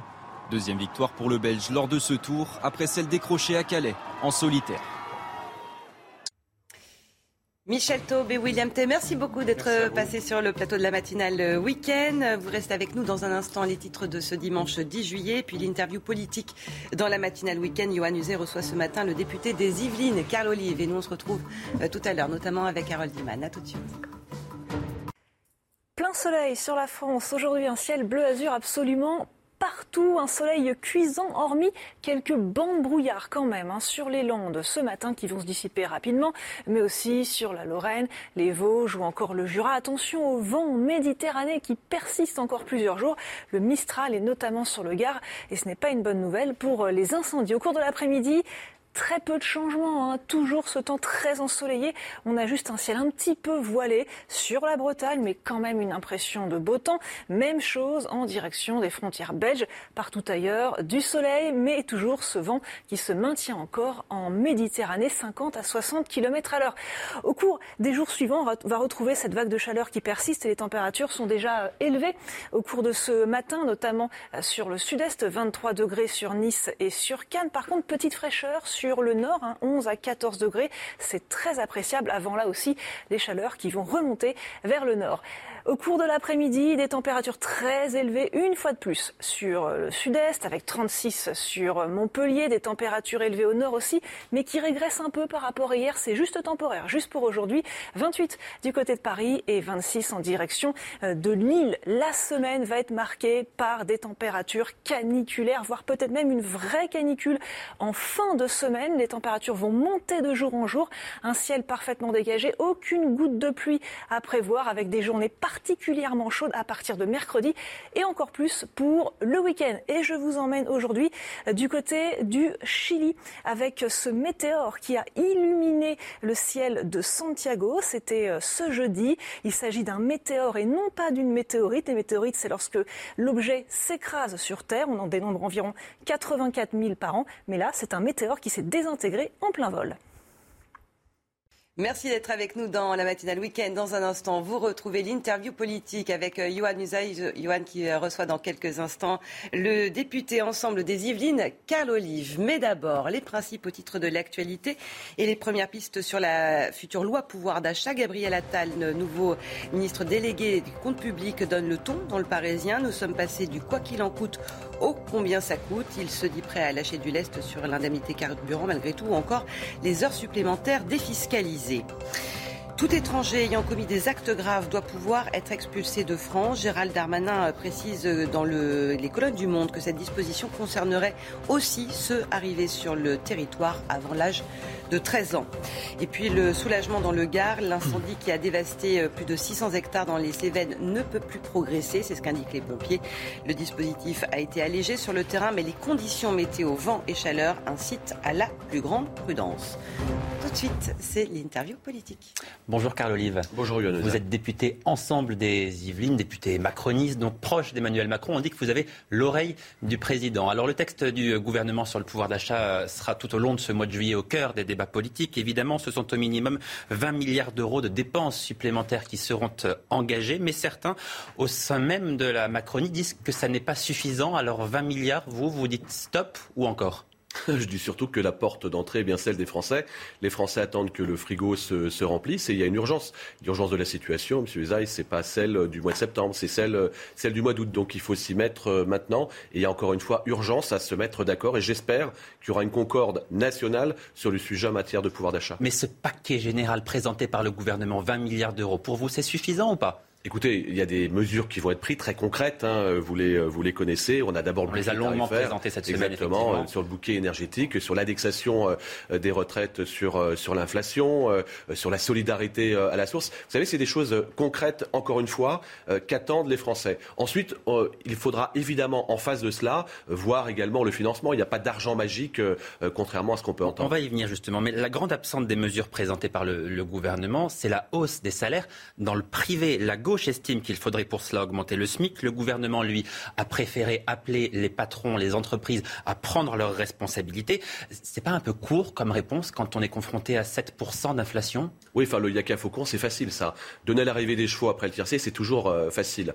Euh, je pense que le triplement de la prime Macron, c'est quelque chose qui va dans le bon sens. Vous venez de le, dire. Tout le monde ne euh, l'aperçoit pas. Isabelle Moreau vient de le dire. Le, gagner plus en travaillant plus et la défiscalisation des heures supplémentaires, ça va dans le bon, dans, le bon sens. Et c'est quelque chose qui est encore une fois euh, très concret. C'est avec ce type euh, de message envoyé aux Français qu'on va pouvoir euh, s'en sortir. Mais qu'attendent-ils les Français aujourd'hui? Vous croyez qu'ils attendent de la chicanerie sur les plateaux télé ou dans les hémicycles? On y reviendra peut-être. Ils attendent encore une fois que le frigo se remplisse et la porte d'entrée doit être celle des Français. Vous, l'avez évoqué, une des solutions pour augmenter le, le revenu des salariés, ce serait d'aller encore plus loin sur la défiscalisation des heures supplémentaires. Bruno Le Maire s'est dit ouvert à cette proposition. Elle est soutenue par les Républicains, donc elle serait assez facilement adoptable. Est-ce que vous, vous êtes favorable à cette défiscalisation totale des heures supplémentaires? Ah, Moi, je suis particulièrement favorable, et c'est euh, l'ancien chef d'entreprise euh, qui, euh, qui, vous parle. un Français qui souhaite travailler plus peut gagner plus, et tant mieux. Et c'est aussi une manière d'avoir du, pouvoir d'achat supplémentaire. Et ce qui entraîne, entraîne aussi le plein emploi, c'est aussi une des feuilles de route du gouvernement. Aller vers, vers le plein emploi, et aujourd'hui, c'est quelque chose qui est possible. Il y a un million d'emplois de, de créés euh, ces, dernières années. Et c'est la première marche du, euh, du pouvoir d'achat. Donc il faut aller dans ce sens-là. Vous reprenez le slogan de Nicolas Sarkozy en 2007, travailler plus pour gagner plus. Donc on, peut dire sans trop se tromper que la défiscalisation des heures supplémentaires sera vraisemblablement adoptée lors de ce débat. Vous savez que l'ouverture d'esprit n'est pas une fracture du crâne. Hein. Je pense que si effectivement euh, il y a ce type de mesures qui sont des mesures concrètes, mais moi je serais heureux de dire que c'est Nicolas Sarkozy qui euh, y a pensé, que le gouvernement de M. Macron et de Mme Borne euh, l'a mis en place à nouveau. Bruno Le Maire qui promet aussi aux Français de baisser les impôts durant le, quinquennat. Est-ce que vous pouvez ce matin nous expliquer comment est-ce qu'on baisse les impôts? Comment est-ce qu'on dépense des milliards pour le pouvoir d'achat? Comment est-ce qu'on dépense des milliards pour sauver l'hôpital? Tout ça sans creuser le déficit. L'équation, elle est impossible. On fait comment? Alors d'abord, il, y a une cagnotte qui était entre guillemets inespérée d'un peu plus de 50 milliards euh, qui est liée au taux de croissance euh, l'an passé. On va vers le plein emploi et ça va effectivement dans ce sens-là. Il y aura la réforme des retraites qui sera euh, mise en place, donc qui générera également plus d'actifs sur le marché du travail et tant mieux. Mais vous avez raison, il n'y a pas d'argent magique. Il faudra toujours dire aux Français comment le financement est possible par rapport à ces initiatives très concrètes. C'est pas un peu étonnant de parler de cagnotte? Vous avez utilisé ce terme, parler de cagnotte quand on a 3 000 milliards d'euros de dettes oui, c'est peut-être pas. Euh, vous, avez raison, mais force est de constater qu'on va quand même pas se plaindre, de constater que grâce à la croissance, grâce au travail qui a été mis en place euh, sur le quinquennat euh, précédent, il y a 50 milliards entre guillemets d'excédents. voilà, pour reprendre peut-être une, expression plus appropriée.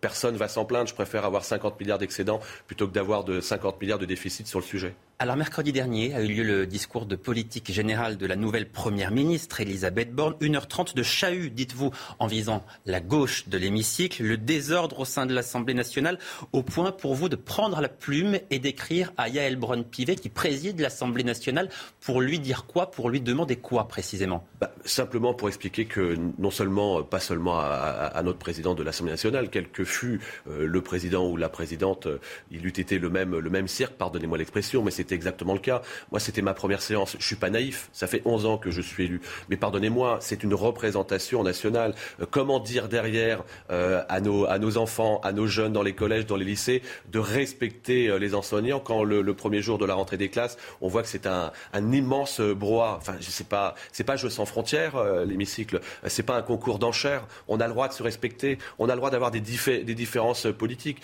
Mais enfin, de grâce, on en est là dans ce pays où on est capable de faire des simulation d'obsèques euh, à l'entrée de l'Assemblée nationale. On, est, on a le droit de venir en jean. c'est une initiative de la France insoumise. Oui, bien, non, mais moi, je, je, vise évidemment euh, la France, la France insoumise, mais euh, rendons-lui grâce, si je peux me permettre, ironiquement. Elle avait prévenu, elle avait annoncé que ce serait le chahut, elle avait annoncé que de toute façon, elle bloquerait tout ce Alors, qui viendrait. Qu'est-ce qu'il faut faire contre ça? Est-ce qu'il faut modifier le règlement de l'Assemblée nationale, prévoir des sanctions contre ceux qui créent ce chahut, pour reprendre votre Alors, terme? il y, a, y a des, y, a des articles qui vont dans ce sens-là, à 70 et 71.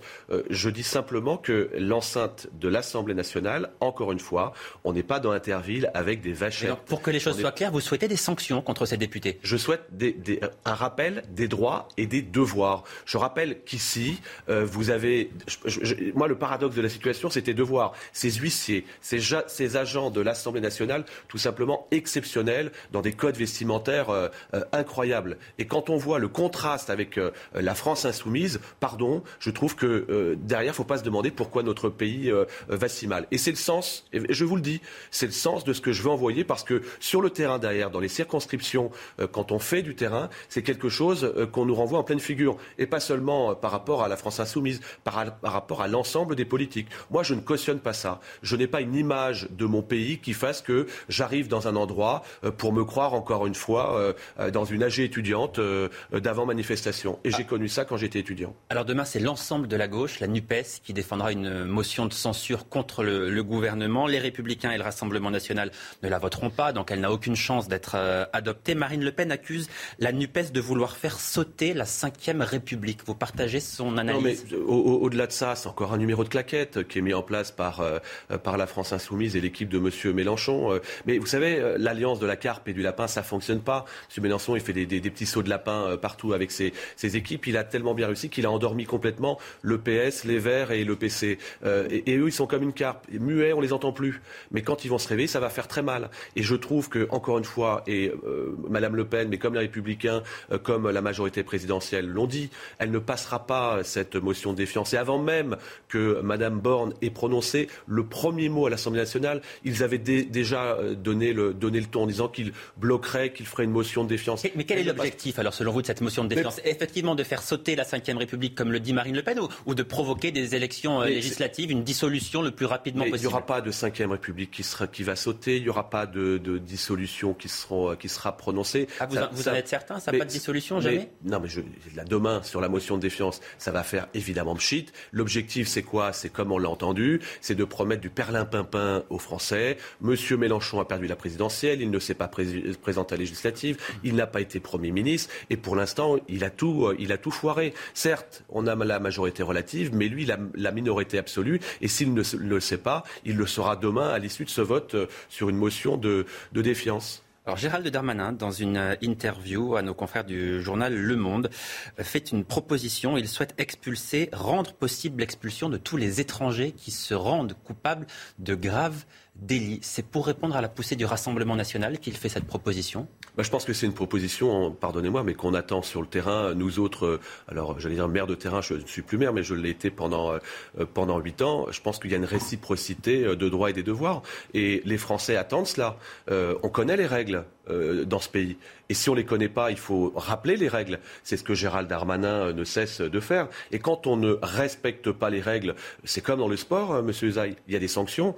Dans le sport, quand vous n'êtes pas dans le jeu, vous êtes hors jeu. Et donc il y a une sanction. Et moi, je, je, pense que c'est un message fort qui est envoyé. Encore faut-il qu'il soit suivi d'actes. Et j'entends que le ministre de l'Intérieur puisse aller au bout des choses, comme le souhaite justement le gouvernement. Précisément, ce genre de proposition, on a l'impression de l'entendre depuis des années. Et on l'entend surtout quand un gouvernement est en difficulté. Alors l'impression que ça donne, c'est peut-être que la ficelle est, un peu grosse, non? Non, enfin, ça fait, ça fait 20 ans, le, propos que vous, portez, ça fait 20 ans euh, qu'on l'entend.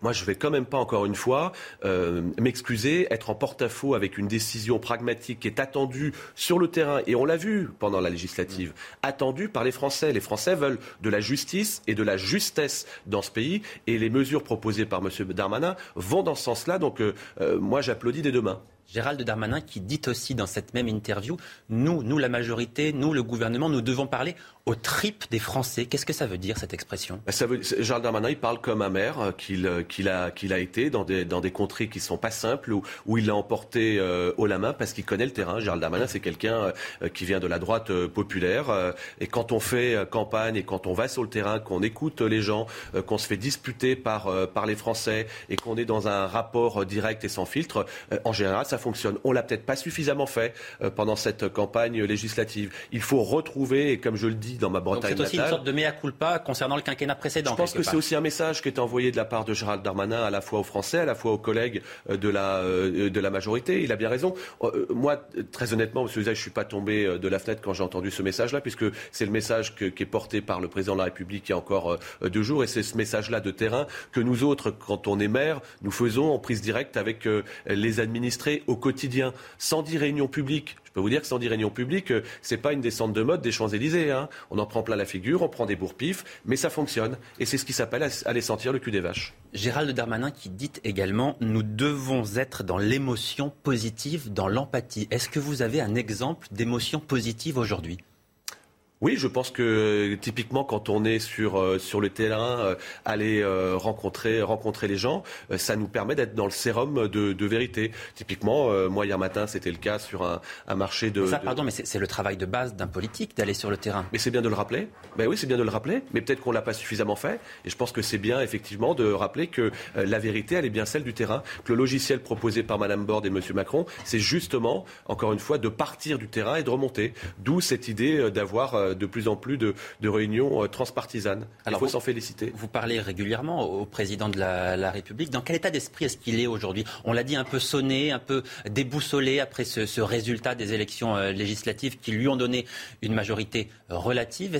Est-ce qu'il est déboussolé, le président de la République? je, mal, je pense que c'est mal de connaître. Le président, il est encore une fois en prise directe avec euh, le, le, le, moment. Je dirais que c'est un darwiniste. Euh, on a des Français, les Français ont, ont décidé de, eh bien de, de, faire passer un message au cours de ces législatives où il faudra faire avec du compromis, sans faire dans la compromission. Donc il faut les entendre. Donc c'est un nouveau logiciel. Donc il y aura des accords de texte pour toutes celles et ceux qui veulent faire avancer la France. Et celles et ceux qui veulent faire avancer la France iront dans le sens du message du président. Néanmoins, c'est un président affaibli, puisque incontestablement, il a, il a perdu une partie du pouvoir.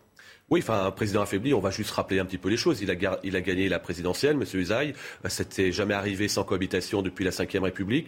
Euh, nous sommes euh, majoritaires certes majorité relative, mais majoritaire encore aujourd'hui à l'Assemblée nationale. Donc il faut être raisonnablement optimiste. C'est pas un cas rêvé, c'est pas un cas d'école, mais il faut faire avec, et c'est le message du président. Merci beaucoup, Carl Olive, d'être venu répondre à mes questions ce matin en direct dans la matinale de CNews. La suite de cette matinale, précisément tout de suite, avec vous, Isabelle Moreau. Mais oui, merci beaucoup, Johan. Merci à vous, euh, Carlo Olive. Tout de suite, l'actualité de ce dimanche. En bref, et c'est signé Sandra Tchombo. Immigration, le gouvernement veut expulser tout étranger ayant commis des actes graves, et ce, quelle que soit la condition de présence sur le territoire national. Gérald Darmanin l'a fait savoir hier dans les colonnes du journal Le Monde en ligne. Cette disposition sera intégrée à la future loi d'orientation et de programmation du ministère de l'Intérieur présentée à la rentrée. Situation toujours tendue au Sri Lanka, le président va démissionner. Sur la sellette depuis des mois, il a été contraint de fuir sa résidence. Elle a été envahie par des manifestants à Colombo. Ils ont escaladé les grilles du palais avant de déambuler à l'intérieur. Certains ont même pris leur quartier dans la piscine présidentielle. Les États-Unis exhortent les prochains dirigeants à travailler rapidement pour restaurer la stabilité économique. Lève-toi, Joe Biden. Ce slogan était scandé hier à Washington devant la Maison-Blanche. Un millier de personnes se sont rassemblées pour demander au président de défendre plus vigoureusement le droit à l'avortement. Cette manifestation majoritairement féminine s'est poursuivie dans les rues de la capitale américaine. Elle a pris fin devant l'emblématique Cour suprême. Merci Sandra. On vient dans un instant pour la matinale week-end avec Face à Bigot. Face à Guillaume Bigot ce matin, ce sera Frédéric Durand, directeur de la revue L'Inspiration politique. Au programme, euh, ces déclarations de Gérald Darmanin euh, sur euh, les étrangers auteurs de délits graves. Nous reviendrons aussi sur la pénurie d'enseignants qui ne s'arrange pas. Puis nous parlerons pouvoir d'achat. Gabriel Attal estime qu'on passe du quoi qu'il en coûte à combien ça coûte. A tout de suite. Il est 8h21 vous êtes dans la matinale week-end, c'est l'heure de Face à Bigot. Bonjour Guillaume Bigot. Bonjour Isabelle, bonjour à tous. Et face à vous ce matin, c'est Frédéric Durand. Bonjour, Frédéric, directeur de la revue L'Inspiration politique, une demi-heure pendant laquelle on va débattre des grands thèmes de l'actualité. Et on commence avec euh, Gérald Darmanin, si vous le voulez bien. Il veut expulser tout étranger ayant commis des actes graves, même s'il s'agit de personnes arrivées en France avant l'âge de 13 ans. Une nouvelle disposition qui devrait être intégrée à la future loi d'orientation et de programmation du ministère de l'Intérieur à la rentrée. Qu'est-ce que ça implique? Est-ce que c'est réalisable? On en débat ensemble juste après les précisions d'Augustin Donadieu. Il n'était pas expulsable, mais pourrait bien le devenir. Gérald Darmanin, dans une interview au Monde, se saisit du dossier des étrangers ayant commis des actes graves en France, notamment ceux arrivés sur le territoire avant l'âge de 13 ans. Nous voulons permettre l'expulsion de tout étranger reconnu coupable d'un acte grave par la justice, quelle que soit sa condition de présence sur le territoire national. À droite, Marine Le Pen déplore une nouvelle promesse qui ne sera pas tenue en publiant un extrait d'interview du président de la République qui, en 2017 déjà, promettait la même mesure. À gauche, on regrette un manque d'action du ministre de l'Intérieur. Sur cette affaire-là, il ne faut pas faire du buzz. Il faut être efficace et commencer par être efficace en expulsant déjà véritablement ceux qui ont commis des délits et qui devraient être expulsés et qui ne le sont pas. Mais alors, qu'en est-il légalement? Est-ce une mesure réalisable? Pour cet avocat, il n'en est rien si le ministre de l'Intérieur souhaitait mettre en application ce qu'il a déclaré, il faudrait que la France sorte de l'Union européenne, il faudrait que la France se retire du Conseil de l'Europe et il faudrait que la France revienne sur sa signature auprès des Nations Unies de la Convention de 1989 sur les droits de l'enfant. Selon Gérald Darmanin, cette proposition sera intégrée à la future loi d'orientation et de programmation du ministère de l'Intérieur présenté à la rentrée. question simple, Guillaume Bigot, c'est réalisable ou pas? C'est difficilement réalisable et euh, c'est du Darmanin typique. C'est-à-dire, euh, vous avez action-réaction, vous avez un phénomène médiatique, hop, Darmanin sort d'une boîte, il fait une déclaration avec un coup de menton, il claque des talons, il repart, et le lendemain, c'est autre chose, c'est totalement oublié, ce n'est pas grave. Donc ça, il fait du, du Darmanin. L'idée, c'est quoi? C'est très intéressant. C'est qu'il va dire, nous allons maintenant descendre des pistes noires. Alors que les pistes vertes, ils ne les, les, descendent pas, ils vont même pas sur les pistes vertes, si vous voulez. C'est-à-dire des gens qui sont facilement expulsables, des OQTF, comme on dit, des obligations de quitter le territoire français. Il y en avait 107 000. Sur les 107 000, il y en a 7 376 en 2019, records qui ont été exécutés, soit moins de 7%. Donc les gens qui sont facilement expulsables, ils ne les expulsent pas, piste verte, ils n'y vont pas. Mais lui, coup de menton, on va aller sur les pistes noires maintenant, on va voir ce qu'on va voir, y compris les gens rentrés avant l'âge de 13 ans sur le territoire français. Évidemment, c'est une communication grossière. Comment ces gens peuvent imaginer que les Français ont du mou pour chat à la place du cerveau? Comment peuvent-ils imaginer une seconde que les Français vont gober leur salade de bas étage Pour moi, la réponse est, très claire. Attends, juste une question. Est-ce que c'est faisable ou pas? Oui. C'est ça la question? Je pense qu'en l'état actuel euh, des traités, il y a une convention des Nations Unies, il y a la Convention européenne des droits de l'homme et il y a des cours euh, suprêmes en France et à l'étranger qui, qui, durcissent quand même la possibilité d'expulser des gens qui sont venus mineurs euh, avec un statut, notamment un mm. statut de euh, protégé, si vous voulez, parce que les, mineurs sont protégés d'après cette convention des Nations Unies, par exemple, et les jurisprudences s'empilent. Donc c'est assez complexe de répondre à cette question. En tout cas, ce n'est pas par la loi qu'on pourrait défaire cette contrainte. Et sur les obligations de quitter le territoire français, donc on peut expulser euh, des étrangers, mais est-ce que les pays où on souhaite les renvoyer acceptent de les prendre? Est-ce que c'est pas là aussi le bah, problème? Vous avez deux, deux couches qui se superposent, si j'ose dire. Vous avez une première couche qui est le manque de moyens et le manque de volonté de l'administration parce qu'il n'y a pas suffisamment de place quand on appréhende des gens dans des centres de rétention administrative, par exemple, mais même à l'intérieur des centres de rétention administrative, vous avez tous les recours possibles et imaginables, avec toutes ces associations de dames patronesses qui donnent bonne conscience après avoir liquidé les usines en, Europe et aux États-Unis. On a bien compris qu'ils avaient changé de classe, euh, ouvrière, donc maintenant, symboliquement, leurs ouvriers sont les, migrants, donc ils les aident à faire des, des recours, et dans les centres de rétention administrative, il y en a 20% qui sont réellement expulsés. Ailleurs, c'est bien moins, bien, bien, bien moins que ça. On arrive à 7%. Donc pourquoi ce n'est pas possible? L'administration n'a pas suffisamment de moyens. Il y a effectivement tous ces mécanismes de recours et vous y faites allusion dans certains cas, mais pas dans tous les cas, mais dans certains cas, il faut des laissés-passer consulaires. Alors, dans quel cas? Bah, Quand les gens bah, n'ont plus de papier, enfin, détruisent leur propre papier, donc on ne sait pas de quelle nationalité ils sont, on soupçonne, etc. On les envoie et il faut que les ambassades ou les consulats chez nous délivrent des laissés-passer, si vous voulez, des espèces de petits euh, passeports euh, temporaires qui leur permettent de rentrer chez eux. Et là, on sait bien qu'il y a un certain nombre de pays qui bloquent intégralement, alors même que nous avons d'énormes leviers de pression sur ces pays. Faisable ou pas Même question. Bah, euh, pour euh, être très concret, par exemple, avec l'Algérie, c'était 34 laissés-passer consulaires autorisés sur 7000 sur 7000 demandes. Donc non, c'est comme si on était là, on, a, on peine à sauter un mètre en hauteur, on nous fait croire qu'on va sauter deux mètres en hauteur. Vous, avez quand même beaucoup d'images sportives ce matin. Mais oui, non, mais parce, que, mais parce que là, il y a, en plus, on parle d'enfants de moins de 13 ans, alors qu'on, effectivement, on ne raccompagne pas plus de, dans les meilleurs moments, plus de 10%, euh, moins de 10% de, de, gens. et donc, on le fait pas. Et donc, et donc donc là, il y a juste un effet de communication. Euh, attention, une fois de plus, aux promesses non tenues parce qu'intenables.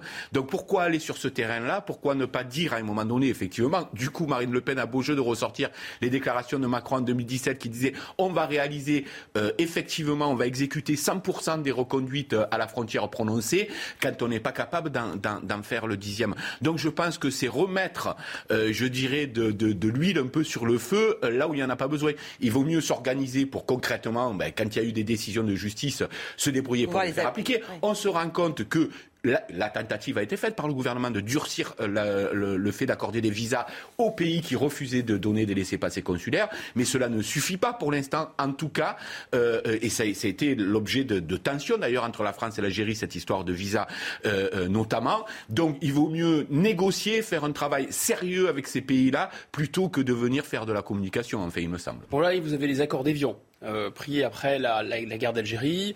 Euh, ces accords euh, ont un certain nombre de dispositions qui permettent plus facilement aux ressortissants des deux pays de s'installer dans les, deux pays. Il conviendrait de les dénoncer, surtout vis-à-vis de l'attitude. L'Algérie passe sa vie à nous cracher dessus officiellement, matin, midi, soir. Pendant ce temps-là, on aide l'Algérie euh, généreusement. Pendant ce temps-là, alors même si c'est pas si simple que ça, parce qu'on a aussi besoin du gaz algérien, par exemple, et par les temps qui courent. Particulièrement en ce moment, effectivement. Particulièrement en ce moment. Il faut le rappeler, il faut être honnête. Mais d'un autre côté, enfin, dès que vous avez quelqu'un, un, grand classique de la classe dirigeante algérienne qui est malade, je vous fais pas un dessin sur où il est soigné en fait. Hein, voyez mm. Donc il y a énormément de leviers de pression. La classe dirigeante algérienne, le, jour, elle crache sur la France. Le soir, elle vient ici euh, dépenser l'argent qu'elle vole à la population algérienne, placer ses actifs ici, se faire soigner ici, etc. On a tous les leviers de pression. Alors c'est peut-être pas si c'est peut-être plus complexe que ça, parce qu'il y a des enjeux de renseignement, il y a des enjeux de gaz, il y a des enjeux, euh, etc., qui sont vraiment pas mis sur la place publique ou dans le débat public, sans doute pour des raisons de sécurité nationale, mais tout de même, c'était extrêmement choquant. Mais raison pour laquelle, d'ailleurs, il vaut mieux travailler un petit peu dans l'ombre avec ces pays-là, mais travailler réellement, euh, plutôt que de faire des annonces euh, prétendument fracassantes qui ne verront pas leur réalisation et qui vont encore donner le sentiment que le politique n'est pas à la hauteur des discours qu'il prononce. Donc ça veut dire que c'est exclusivement politicien comme, euh, comme déclaration, ah, ce que fait Gérald Darmanin, selon vous C'est une preuve de mépris souverain du peuple français. Oui, de dire des choses comme ça, c'est mépriser intégralement la population. Quand il dit, je veux parler aux tripes des Français, ce qui est une déclaration ah récente, c'est-à-dire qu'en fait, il, il part du principe que, grosso modo, la technocratie s'adresse au cerveau. Bah, je suis désolé, mais elle ne s'adresse pas vraiment au cerveau des Français, parce que la technocratie, pour commencer, est d'une bêtise insondable. Deuxièmement, s'adresser aux tripes, ça veut dire traduction en français, ça veut dire faire de la démagogie. Mais il croit qu'on va acheter ce genre d'ineptie. C'est absurde. je répète, c'est vraiment une double diversion. Il n'expulse pas les gens faciles à expulser et il prétend qu'il va expulser les gens difficiles à expulser. Et il pense qu'on va le croire. Et deuxième argument, les expulser c'est bien, ne pas les faire rentrer c'est mieux. Il y a 100 000 euh, demandeurs d'asile qui arrivent sur le territoire chaque année. Sur ces 100 000 demandeurs d'asile, les gens sérieux savent qu'il y a peut-être 15 000 ou 20 000 véritables demandeurs d'asile. Les autres, on les laisse dans des situations économiques ou euh, politiques extrêmement compliquées ou dans des situations de guerre. La, vérité, c'est que les Français ne sont pas dupes du tout. Euh, ils font la différence entre un discours qui est sincère et qui est authentique en politique et la mascarade. Et ils le voient, la parodie, ils la voient très bien. C'est les politiques qui imaginent plus sot qu'il ne l'est le peuple. C'est ça la réalité. Bien. Il est 8h30. Les principaux titres de l'actualité, Sandra Turbo. Des soldats ukrainiens entraînés au Royaume-Uni. Un premier groupe est arrivé hier à Londres. Le cursus de plusieurs semaines comprend maniement des armes, premiers secours, techniques de terrain, patrouille et droit des conflits armés. 1050 militaires britanniques sont mobilisés sur ce programme de soutien à Kiev. Il se déroule sur trois sites militaires dans le pays. Au Japon, élection sénatoriale à l'ombre de l'assassinat de Shinzo Abe. Les électeurs ont commencé à voter aujourd'hui pour renouveler la moitié de la Chambre haute du Parlement. Le parti libéral-démocrate du Premier ministre est donné largement favori dans les sondages. Le chef du gouvernement souligne l'importance de défendre les élections libres et équitables. En F1, Grand Prix d'Autriche cet après-midi, Max Verstappen partira en pole position. Champion du monde en titre et leader du championnat, il a remporté la course au sprint hier. Le Néerlandais a devancé les Ferrari de Charles Leclerc et de Carlos Sainz. Malgré tout, il se montre prudent. Cela sera beaucoup plus long et il faudra faire attention aux pneus.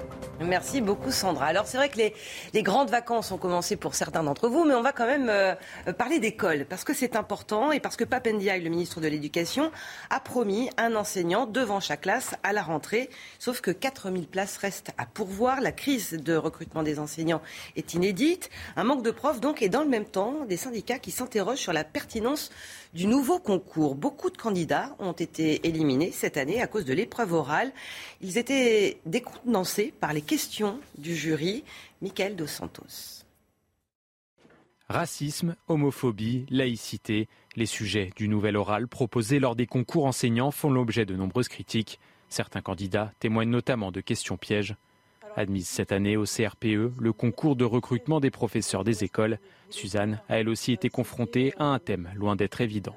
Imaginez qu'un enfant euh, se bouche euh, comme ça les oreilles euh, en classe en disant la musique c'est le mal. Même son de cloche pour Cécile, jeune diplômée du CAPES, futur professeur de collège-lycée. Lisa, de 16 ans, vient vous voir et vous confie qu'elle se sent plus garçon que fille, voudrait se faire appeler Louis, en revanche, elle ne veut pas que ses parents soient tenus au courant de la situation et vous, en tant qu'enseignant, vous remarquez qu'elle commence à sécher les cours de sport. Donc, euh, comment on réagit? Heureusement, pour ces deux candidates, leurs expériences sont jouées en leur faveur. Je suis formatrice en français langue d'intégration. Donc mon public, c'est un public migrant. C'était des, euh, des problématiques que j'avais déjà eues pendant les passages d'école. Surpris par la teneur des questions, d'autres candidats ont été sanctionnés par des notes négatives. De quoi mettre fin à leur rêve de diplôme à l'heure où la France fait face à une pénurie d'enseignants.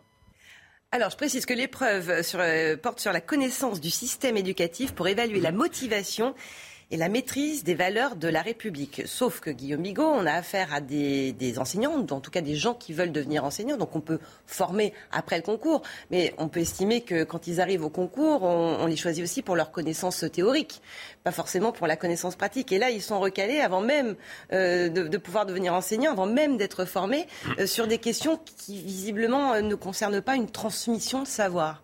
Et tout est fou dans cette histoire tout est fou et en même temps tout est très éclairant. C'est un fil sur lequel on peut tirer et tout va venir. D'abord, contradiction formelle. Vous n'avez pas suffisamment d'enseignants et vous recalez des gens en concours. si vous recalez des gens en concours parce qu'ils n'ont pas le niveau, on peut tout à fait l'admettre. Mais, là, vous recalez des gens en concours pour des raisons idéologiques. Parce qu'ils sont admis à l'écrit, ces gens-là. C'est bien, hein. pour des raisons idéologiques. Alors parfois, il y avait des gens qui, ont, qui avaient des, des super diplômes. On va essayer de, comprendre ce, mécanisme. Et, en fait, on se rend compte que la personne qui, avait, qui a raté ce, concours, elle dit grosso modo qu'on l'a interrogée sur une espèce de vadémécum sur une espèce. Elle a dû faire des fiches en fait sur le politiquement correct. C'est ce qu'on comprend. C'est-à-dire qu'elle a dû apprendre son petit wokisme par cœur et elle a dû le réciter. Parce que ce qu'ils appellent valeur de la République, si vous voulez, plus on parle de quelque chose et plus cette chose disparaît. C'est un grand classique. Quand la République était bien installée, on n'a pas besoin d'apprendre la République. Quand des, valeurs éducatives sont en place, c'est le, le travail des parents, c'est pas le travail de l'école, vous voyez. Donc ça, c'était très très problématique. Donc qu'est-ce qui se passe? Il se passe qu'on idéologise l'école. Ça, c'est un, autre phénomène. Cette idéologisation de l'école, elle, a une intersection entre ce qu'on appelle le pédagogisme, c'est-à-dire on n'apprend pas, on apprend à apprendre il faut mettre l'élève au centre de la classe. Enfin, on connaît ces systèmes qui ont fait en sorte que la France est passée de ça, c'est-à-dire d'un des premiers pays du monde dans les pays de l'OCDE, juste après le Japon, au niveau mathématique, dans toutes les écoles, à ça. C'est-à-dire en 30 ans ou 40 ans, ils ont liquidé ce qui était une des fiertés de la France, c'est-à-dire le système éducatif, avec des conséquences gravissimes.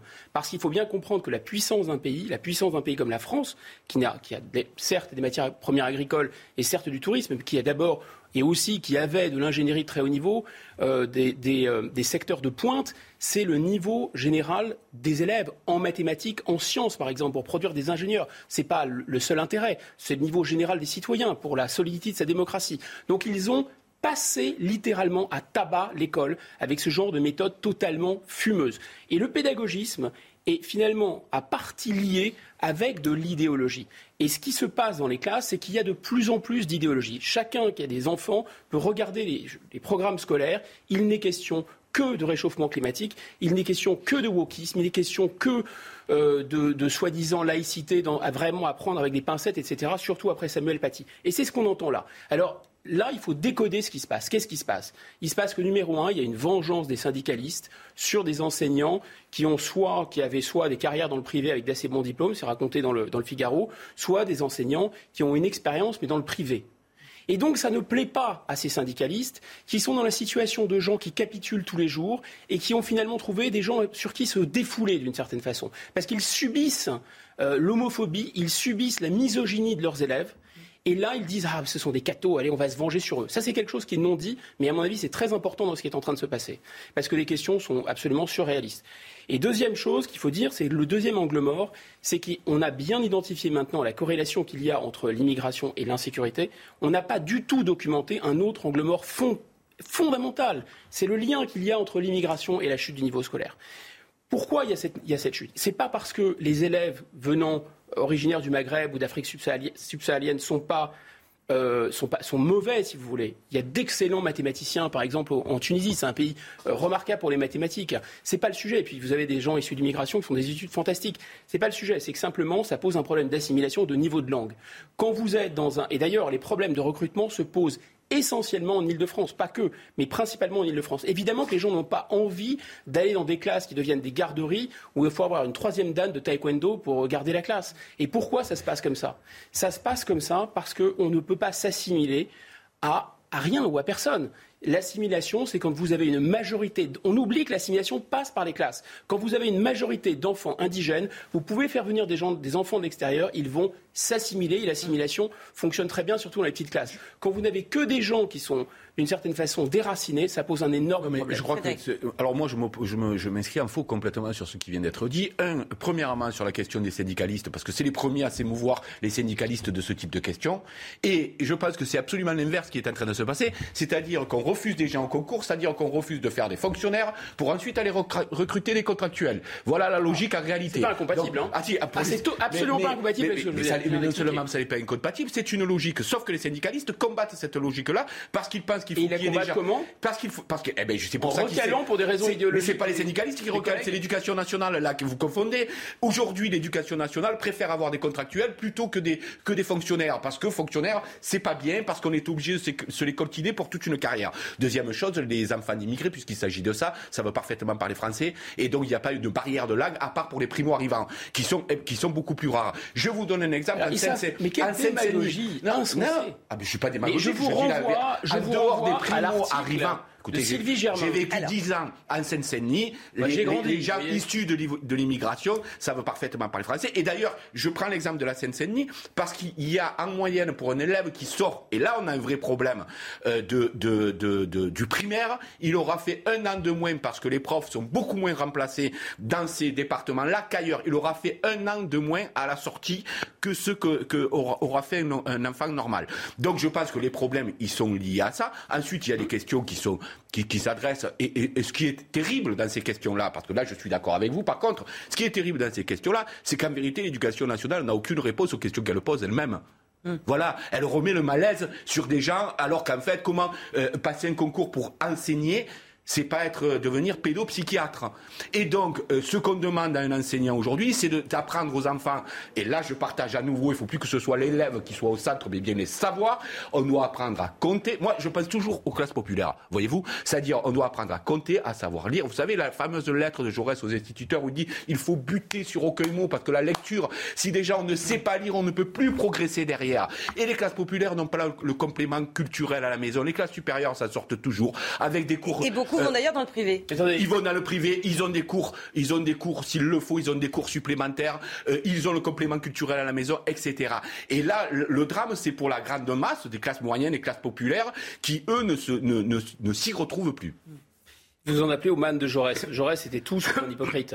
Il aurait, à mon avis, il ne faut pas faire pas les morts. Non, plus, je dis non, non, non, je, non, non, je ne parlais pas de vous. Je parlais des, de l'argument des, de l'argument des syndicalistes. Vous savez parfaitement, et c'est d'ailleurs un des, un des, une des grandes problématiques des, des, des ministres successifs de l'éducation nationale, qu'ils touchent avec énormément de, de dire, d'appréhension à leur ministère parce que leur ministère est tenu par les syndicats. Ne, enfin, ne pas l'avouer, c'est quand même assez tartuffe. Non, mais tout le monde le sait. Bon, ensuite, ces syndicats sont notoirement de gauche pendant les années 70, 80, 90. Ils ne sont pas d'accord avec ce qui est en train de se passer. Ils nous ont expliqué que l'immigration était une chance pour la France. Ensuite, ils ont expliqué qu'il fallait faire le vivre ensemble jusqu'à Samuel Paty.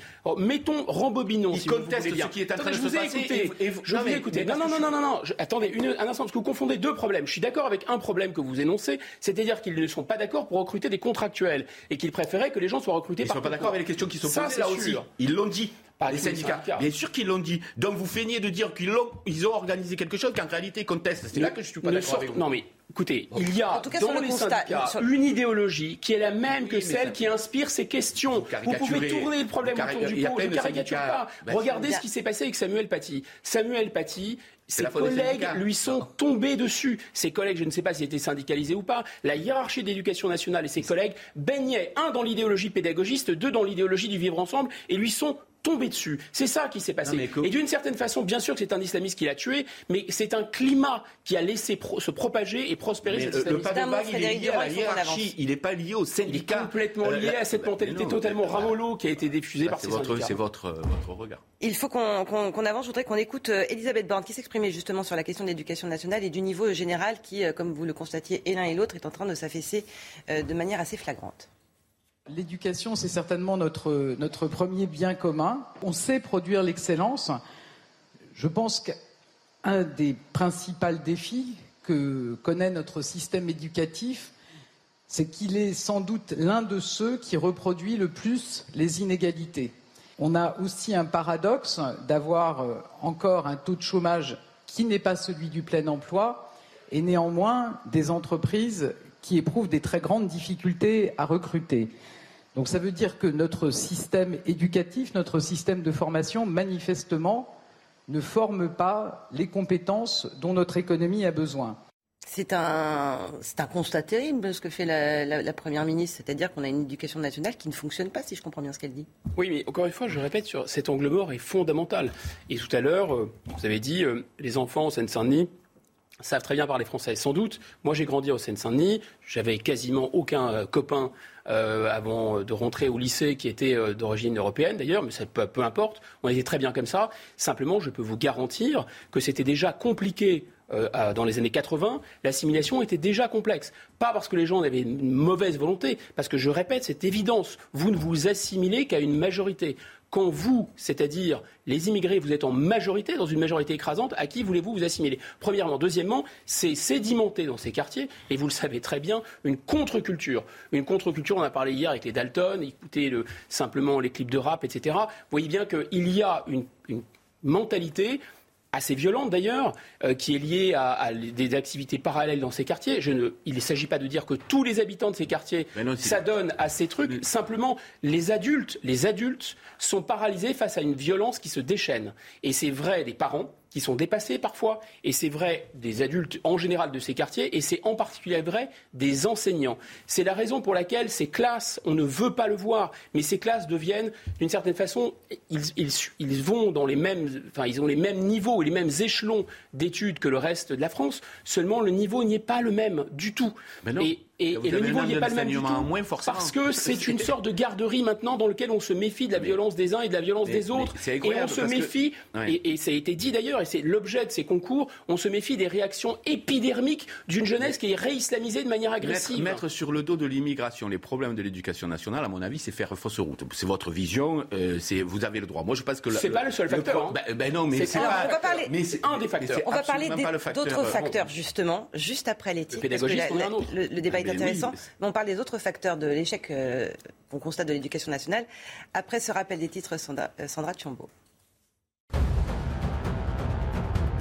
L'incendie des Cévennes fixé, mais il reste placé sous haute surveillance. Un dispositif allégé était en place pour la nuit de samedi à dimanche, avec le maintien de près de 350 pompiers sur le terrain. Parti du hameau de Bordezac jeudi, ce sinistre a ravagé 650 hectares et mobilisé jusqu'à 950 hommes. Il n'a fait aucune victime.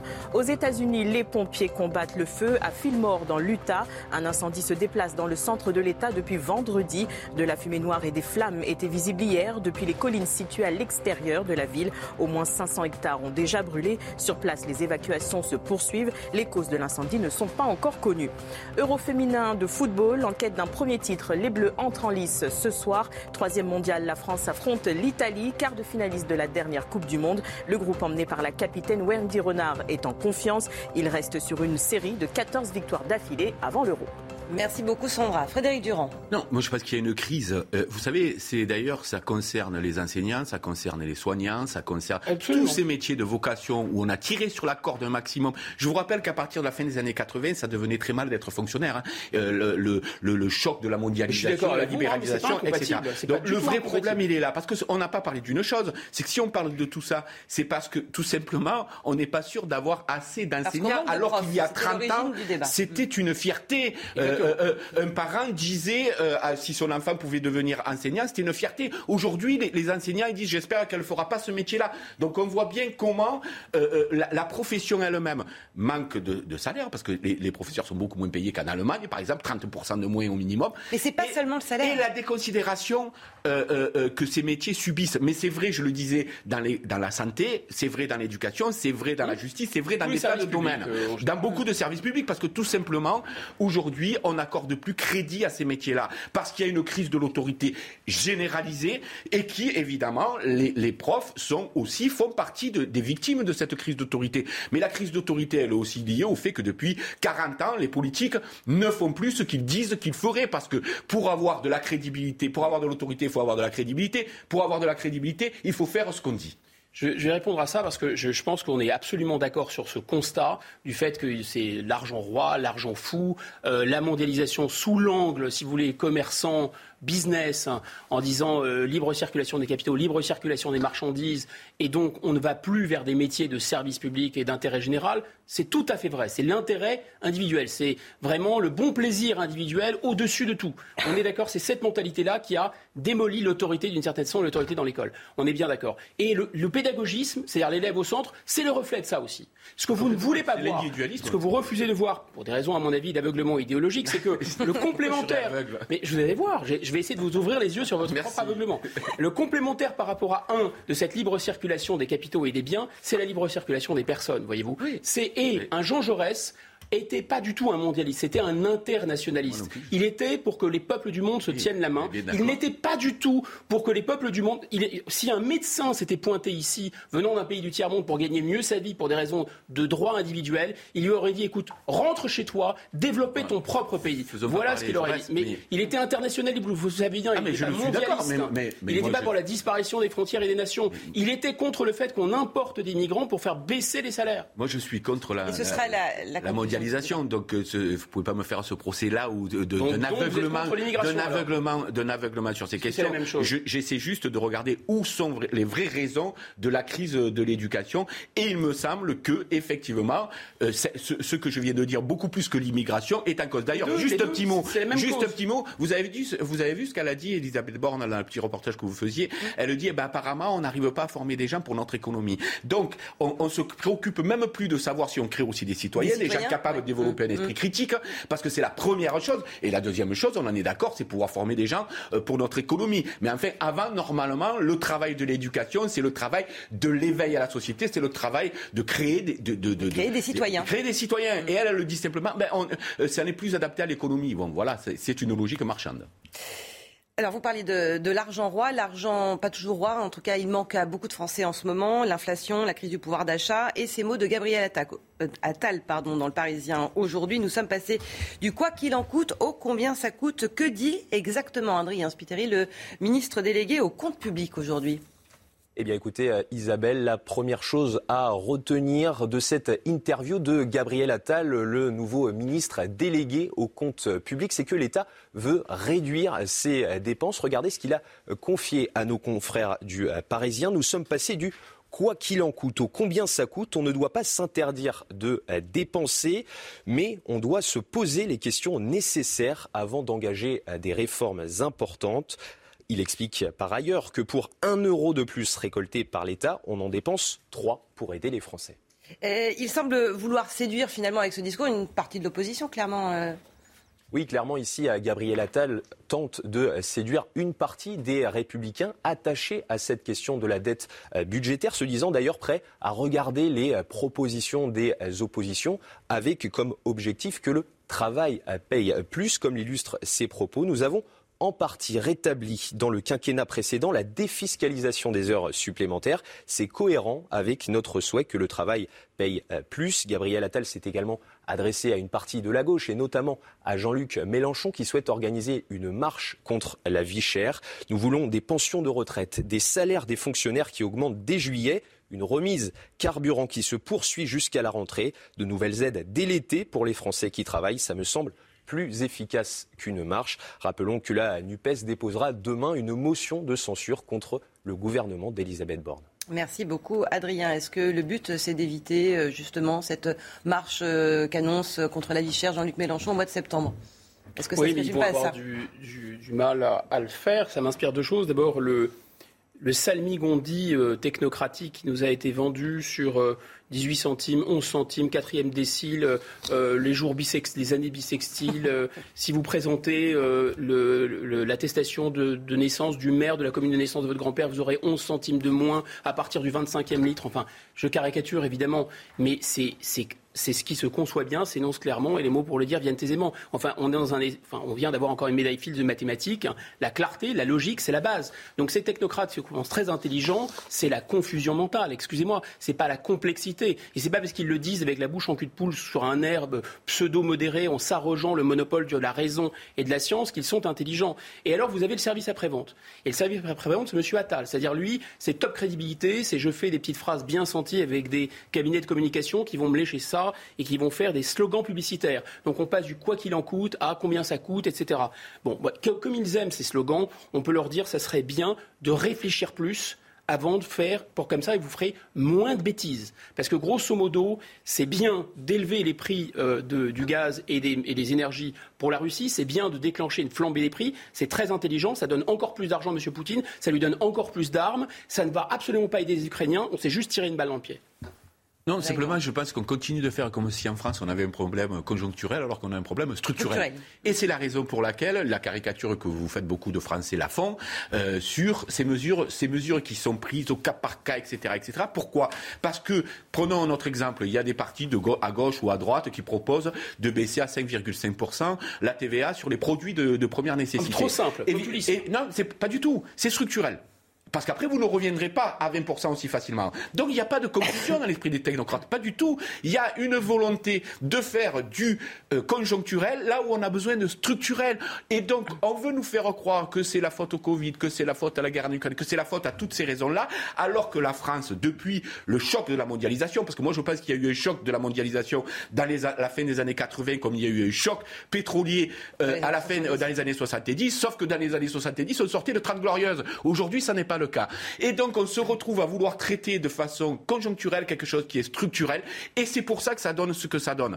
Et d'ailleurs, on le voit bien parce que les Français eux-mêmes n'y comprennent euh, absolument plus rien à ce, à ce qui est, à ce qui est dit euh, aujourd'hui.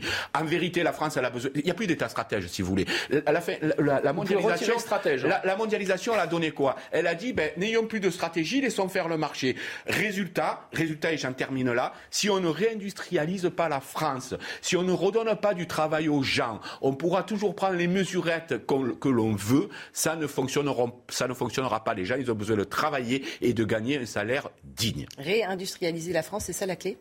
Oui, mais enfin ça, il faut demander au patron, parce que la mondialisation, elle a chez nous un représentant, un fondé de pouvoir, s'appelle Ursula von der Leyen. Elle a une adresse, c'est l'immeuble du Berlaymont, et c'est la Commission de Bruxelles.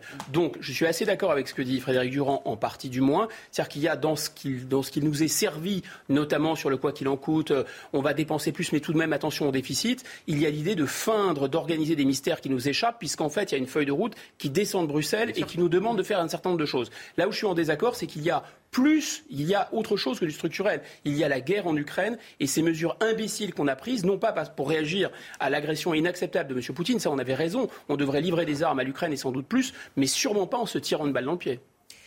Il est 9h moins 5, ce débat est terminé. Merci beaucoup euh, Frédéric Durand et Guillaume Bigot, vous restez avec nous. La matinale week-end continue dans un instant. À tout de suite.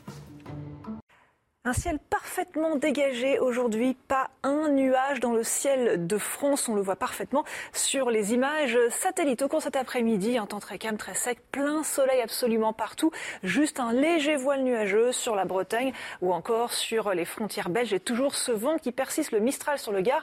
Mauvaise nouvelle pour les incendies. Les températures sont très élevées au sud, un vague de chaleur qui débute, 36 degrés pour Montpellier, 28 en direction de Paris euh, notamment.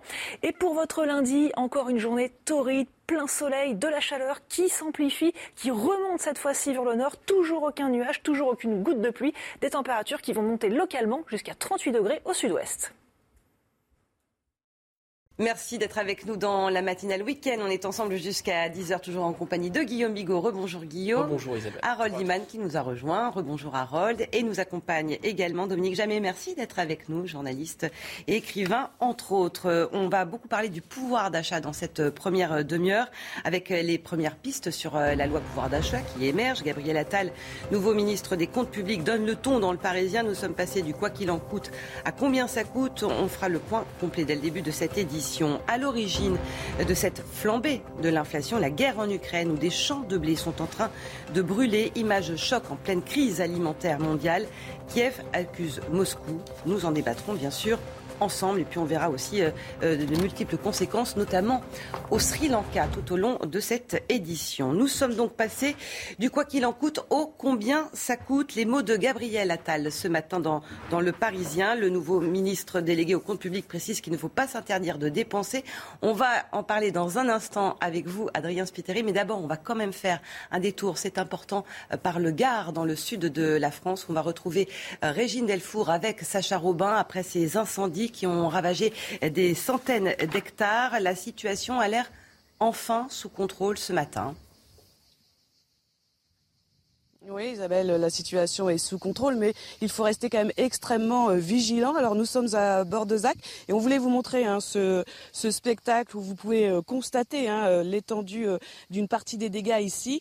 Et en fait, ce qu'il faut, vous voyez au fond, il y a encore des zones qui sont non incendiées et c'est toute la problématique en fait des pompiers, puisqu'il y a encore quelques fuméroles et il ne faut pas que évidemment il y ait des reprises de feu, puisqu'après ça pourrait se propager hein, sur ces arbres qui n'ont pas été incendiés. Ces arbres pourraient donc euh, s'embraser. Il y a des habitations, hein, vous, les, euh, vous les voyez. Alors il y a des pompiers euh, qui sont au bord de la lisière. La lisière, c'est la frontière entre ce qui a été incendié et ce qui ne l'est pas. Alors aujourd'hui, 250 pompiers sont à pied d'œuvre. Ils vont extrêmement travailler aussi avec, à l'aide de drones pour pouvoir surveiller l'étendue des, dégâts et notamment dans des zones plus escarpées puisque Isabelle, il faut que au moins 5 à six jours pour être certain que le feu ne va pas reprendre. Et aujourd'hui, alors il y a euh, fortement, il va faire très chaud, il y a un taux d'hygrométrie qui est assez bas, hein, il est uniquement de 20%.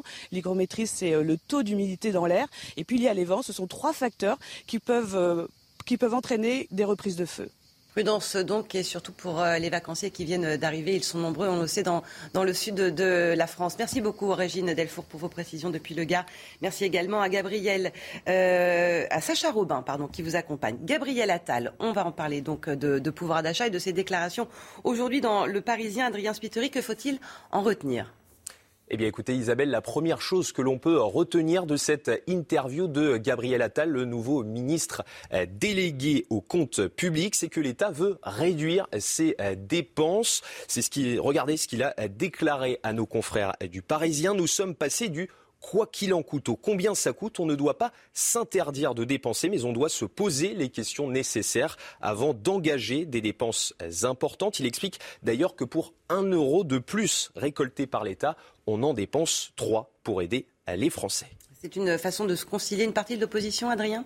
Oui, exactement. Ici, Gabriel Attal tend clairement la main à une partie des républicains attachés à cette question de la dette euh, budgétaire, se disant d'ailleurs prêts à regarder euh, les propositions de toutes les oppositions avec la volonté que le travail paye euh, plus, comme l'illustrent ses propos. Nous avons en partie rétabli dans le quinquennat précédent la défiscalisation des heures supplémentaires. C'est cohérent avec notre souhait que le travail paye euh, plus. Gabriel Attal s'est également adressé à une partie de la gauche et notamment Jean-Luc Mélenchon qui souhaite organiser une marche contre la vie chère. Nous voulons des pensions de retraite, dit-il, des salaires des fonctionnaires qui augmentent dès juillet, une remise carburant qui se poursuit jusqu'à la rentrée, de nouvelles aides dès l'été pour les Français qui travaillent. Ça me semble plus efficace qu'une marche. Rappelons que la NUPES déposera demain une motion de censure contre le gouvernement d'Elisabeth Borne. Merci Adrien. Guillaume, se poser les questions nécessaires avant d'engager des dépenses importantes. Ça a l'air d'être une nouveauté, mais ça semble une évidence, normalement. Peut-être que pour ce gouvernement, réfléchir avant d'agir, c'est une, une nouveauté, c'est même peut-être une percée conceptuelle, je ne sais pas. Euh, rappelons-nous quand même qu'ils se sont allègrement affranchis du principe de non-contradiction. Normalement, c'est A ou non A. Euh, c'est blanc ou noir, mais là, il y a un président de la République qui avait été élu pour arrêter le nucléaire, il a arrêté le nucléaire, puis il l'a relancé. Il avait été élu pour diminuer les dépenses militaires, il a diminué les dépenses militaires, et puis il les a relancées. Il avait été élu pour diminuer les dépenses de l'État, il a diminué les dépenses de l'État, puis il les a relancées, et ainsi de suite. Donc là, en fait, on, a, on avait compris peut-être nécessité fait loi, donc il faut relancer les dépenses de l'État, il faut relancer le nucléaire, il faut relancer les dépenses militaires, sauf que là, on comprend moins maintenant, puisqu'il s'agit tout en continuant à dépenser de dépenser moins en dépensant plus, en dépensant mieux. Enfin, on va trouver des tas de slogans publicitaires pour habiller de toute façon les instructions qui viennent de Bruxelles. C'est quand même 50 milliards d'euros, Dominique Jamais, qui sont mis sur euh, la table pour cette euh, loi pouvoir d'achat. alors les, dizaines de milliards passent sous nos yeux, 50 milliards, 100 milliards, 3 000 milliards, euh, la dette, etc. Bon, on comprend Dominique Attal, de, Gabriel moi aussi, Gabriel Attal, euh, il est certain que le gouvernement, l'État, les Français d'ailleurs vont se trouver dans une situation euh, difficile. Euh, la réponse du gouvernement notamment à la crise du Covid, était nécessaire et c'était le fameux quoi qu'il en coûte. L'argent, tout d'un coup, a plu. C'est l'argent magique. Par milliards, par dizaines de milliards, l'argent magique. Bon, et on s'aperçoit très normalement qu'on ne peut pas continuer à euh, déverser ainsi euh, l'argent public sans augmenter la dette et sans éventuellement ou finalement euh, recourir à des impôts, à des restrictions, etc. Bon, le gouvernement était prêt à s'en accommoder.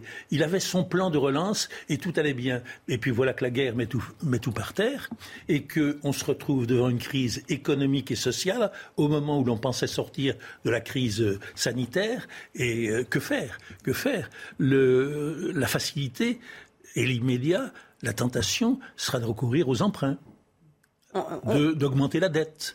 La promesse qui a été faite. On de... aux emprunts si les taux n'augmentent pas. Oui, Et alors qu'ils sont euh, précisément en train d'augmenter. La tentation serait de recourir aux impôts, mais les Français trouvent que c'est déjà, assez, lourd, assez c'est déjà assez lourd comme ça. Et puis il y a une promesse solennelle nous trouverons de l'argent sans recourir aux impôts, sans augmenter les impôts, sans augmenter les taxes. Merveille. On ne sait pas comment ça va se passer. Alors l'hypothétique euh, relance de l'économie qui repartait bien après la crise sanitaire est compromise évidemment par la situation internationale euh, exceptionnelle à laquelle nous avons à faire face. Et ça n'est pas la moindre des difficultés auxquelles vont se heurter le gouvernement et les Français. Alors, dans ce contexte, on va écouter Marc Fesneau, le ministre de l'Agriculture, qui euh, lance un, appel à la grande distribution. On l'écoute. Il est légitime qu'on pose des débats sur ces questions-là. La, loi Egalim, les lois Egalim, elles visent à faire quoi Qu'on parte, qu'on construise le prix à partir du coût producteur et qu'on construise pas le prix à partir du prix distributeur qui après en descente venait faire pression. Sur les promotions, aujourd'hui on peut aller jusqu'à 34%. Or, ce qu'on constate dans la plupart des cas, c'est que la grande distribution n'est qu'à 21%. Mhm. Donc ils ont des marges. Donc ils ont la capacité à faire en sorte qu'eux-mêmes, ils portent une, partie de l'effort, parce qu'il y a une partie de l'effort aussi qui est portée par l'État. Et donc il faut que chacun prenne sa part, mais ça ne peut pas être au prix de revenir sur dix ans, enfin des dizaines d'années où à la fin c'était toujours le producteur et l'agriculteur qui lui ne trouvaient pas sa marge. Ce qu'il faut comprendre, c'est qu'il n'y a pas l'État, tout le monde doit participer à l'effort collectif. C'est ça qu'il dit, euh, le ministre de l'Agriculture? Enfin, Finalement, la politique économique, ça a l'air très compliqué, mais c'est très simple. Il y, a deux, il y a deux robinets. Vous avez un robinet qui s'appelle la monnaie, vous avez un robinet qui s'appelle le budget. Alors, le robinet du budget, c'est fini. Il n'y en a plus, puisque de toute façon, il y a des impôts au taquet euh, et, on est obligé, on est au maximum des dépenses publiques. Et le robinet monétaire, c'est pas nous qui le contrôlons, c'est l'Europe. Donc, comme ça, c'est réglé circuler, il n'y a plus rien à voir. Donc qu'est-ce qu'ils font? Bah, Ils font des mots, ils font des phrases, essayent de... Et surtout, refiler les patates choses, c'est très important. C'est-à-dire qu'on va dire aux gens, bah, dépensez moins de... Euh, dépensez moins, faites attention à vos dépenses, euh, voilà, notamment pour les questions d'énergie. Mais consommez quand même Alors, consommez quand même, et on va mettre la pression également sur la grande distribution, par exemple, sur les acteurs privés. En fait, tout le monde est pris dans un mécanisme de contrainte en réalité. C'est ça qu'il faut comprendre. C'est une situation complexe parce que vraiment, pour que tout le monde comprenne, normalement l'inflation, elle est déclenchée par quoi? Elle est déclenchée par le fait que l'économie est à plein régime. Quand on est à plein régime, il y a une espèce de phénomène de surchauffe. On ne peut pas faire plus. Le capital est utilisé à bloc, le travail est utilisé à bloc, et les prix ne font qu'augmenter puisqu'on ne peut pas augmenter la quantité produite. Il y a une demande en face, ça augmente les prix. Mais là, c'est pas ce qui se passe. Là, comme on est gouverné par des génies, ils ont décidé, pour faire du mal à Poutine, d'augmenter les prix de Poutine. Vous voyez, ce sont des génies. Et donc, qu'est-ce que ça fait Ça fait que nous, on se mange un, choc inflationniste, mais pas un choc inflationniste qui est dû à cette surchauffe, pas un choc inflationniste du fait qu'on produit trop de richesses ou que les salaires augmentent. Non, un choc inflationniste parce qu'on nous impose des, élévations de prix de l'extérieur, prix des matières premières, énergie, alimentation. Dominique Jamais. Ben, euh, nous étions habitués à une société en paix passé, je le répète, la crise sanitaire, on s'attendait à ce que recommence la course à la production, la course à la prospérité, la course au bonheur général, et c'est le contraire qui se passe. Nous sommes confrontés à une situation de vie chère, d'augmentation du coût de la vie et de pénurie, euh, l'un alimentant l'autre. Et effectivement, la bizarrerie qui commence à apparaître, c'est que la Russie, responsable très largement de la crise que nous connaissons, et n'est pas celle qui en souffre le plus. Et à l'heure actuelle, euh, nous sommes euh, les victimes des sanctions de la Russie qui pèsent lourdement sur notre économie, alors que la Russie se porte plutôt bien. Elle vend très cher son pétrole et son gaz. Le rouble ne s'est jamais mieux porté. Euh, il y a quelque chose qui ne fonctionne pas.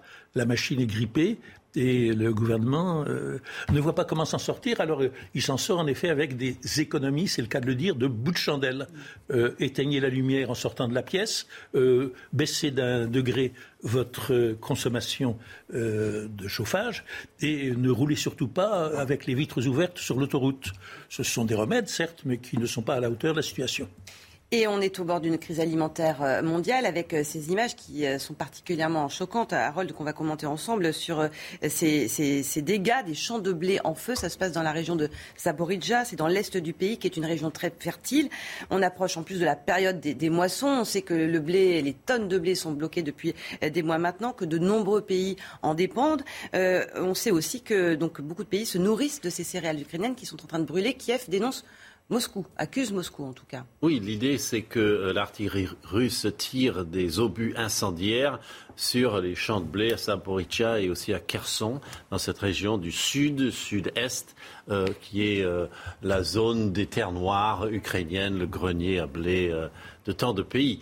Et euh, ce, pas, ce ne sont pas des dégâts à très très grande échelle, mais ils sont euh, spectaculaires. C'est quelques centaines d'hectares, mais ça affecte tous les pays en rouge, euh, notamment l'Égypte, avec presque 100 millions d'habitants, qui dépend à 90% du blé indien, bah, blé Russe, ukrainien. et russe, on les mélange à peu près dans, la distribution. Ça, ça, a toujours été un seul marché.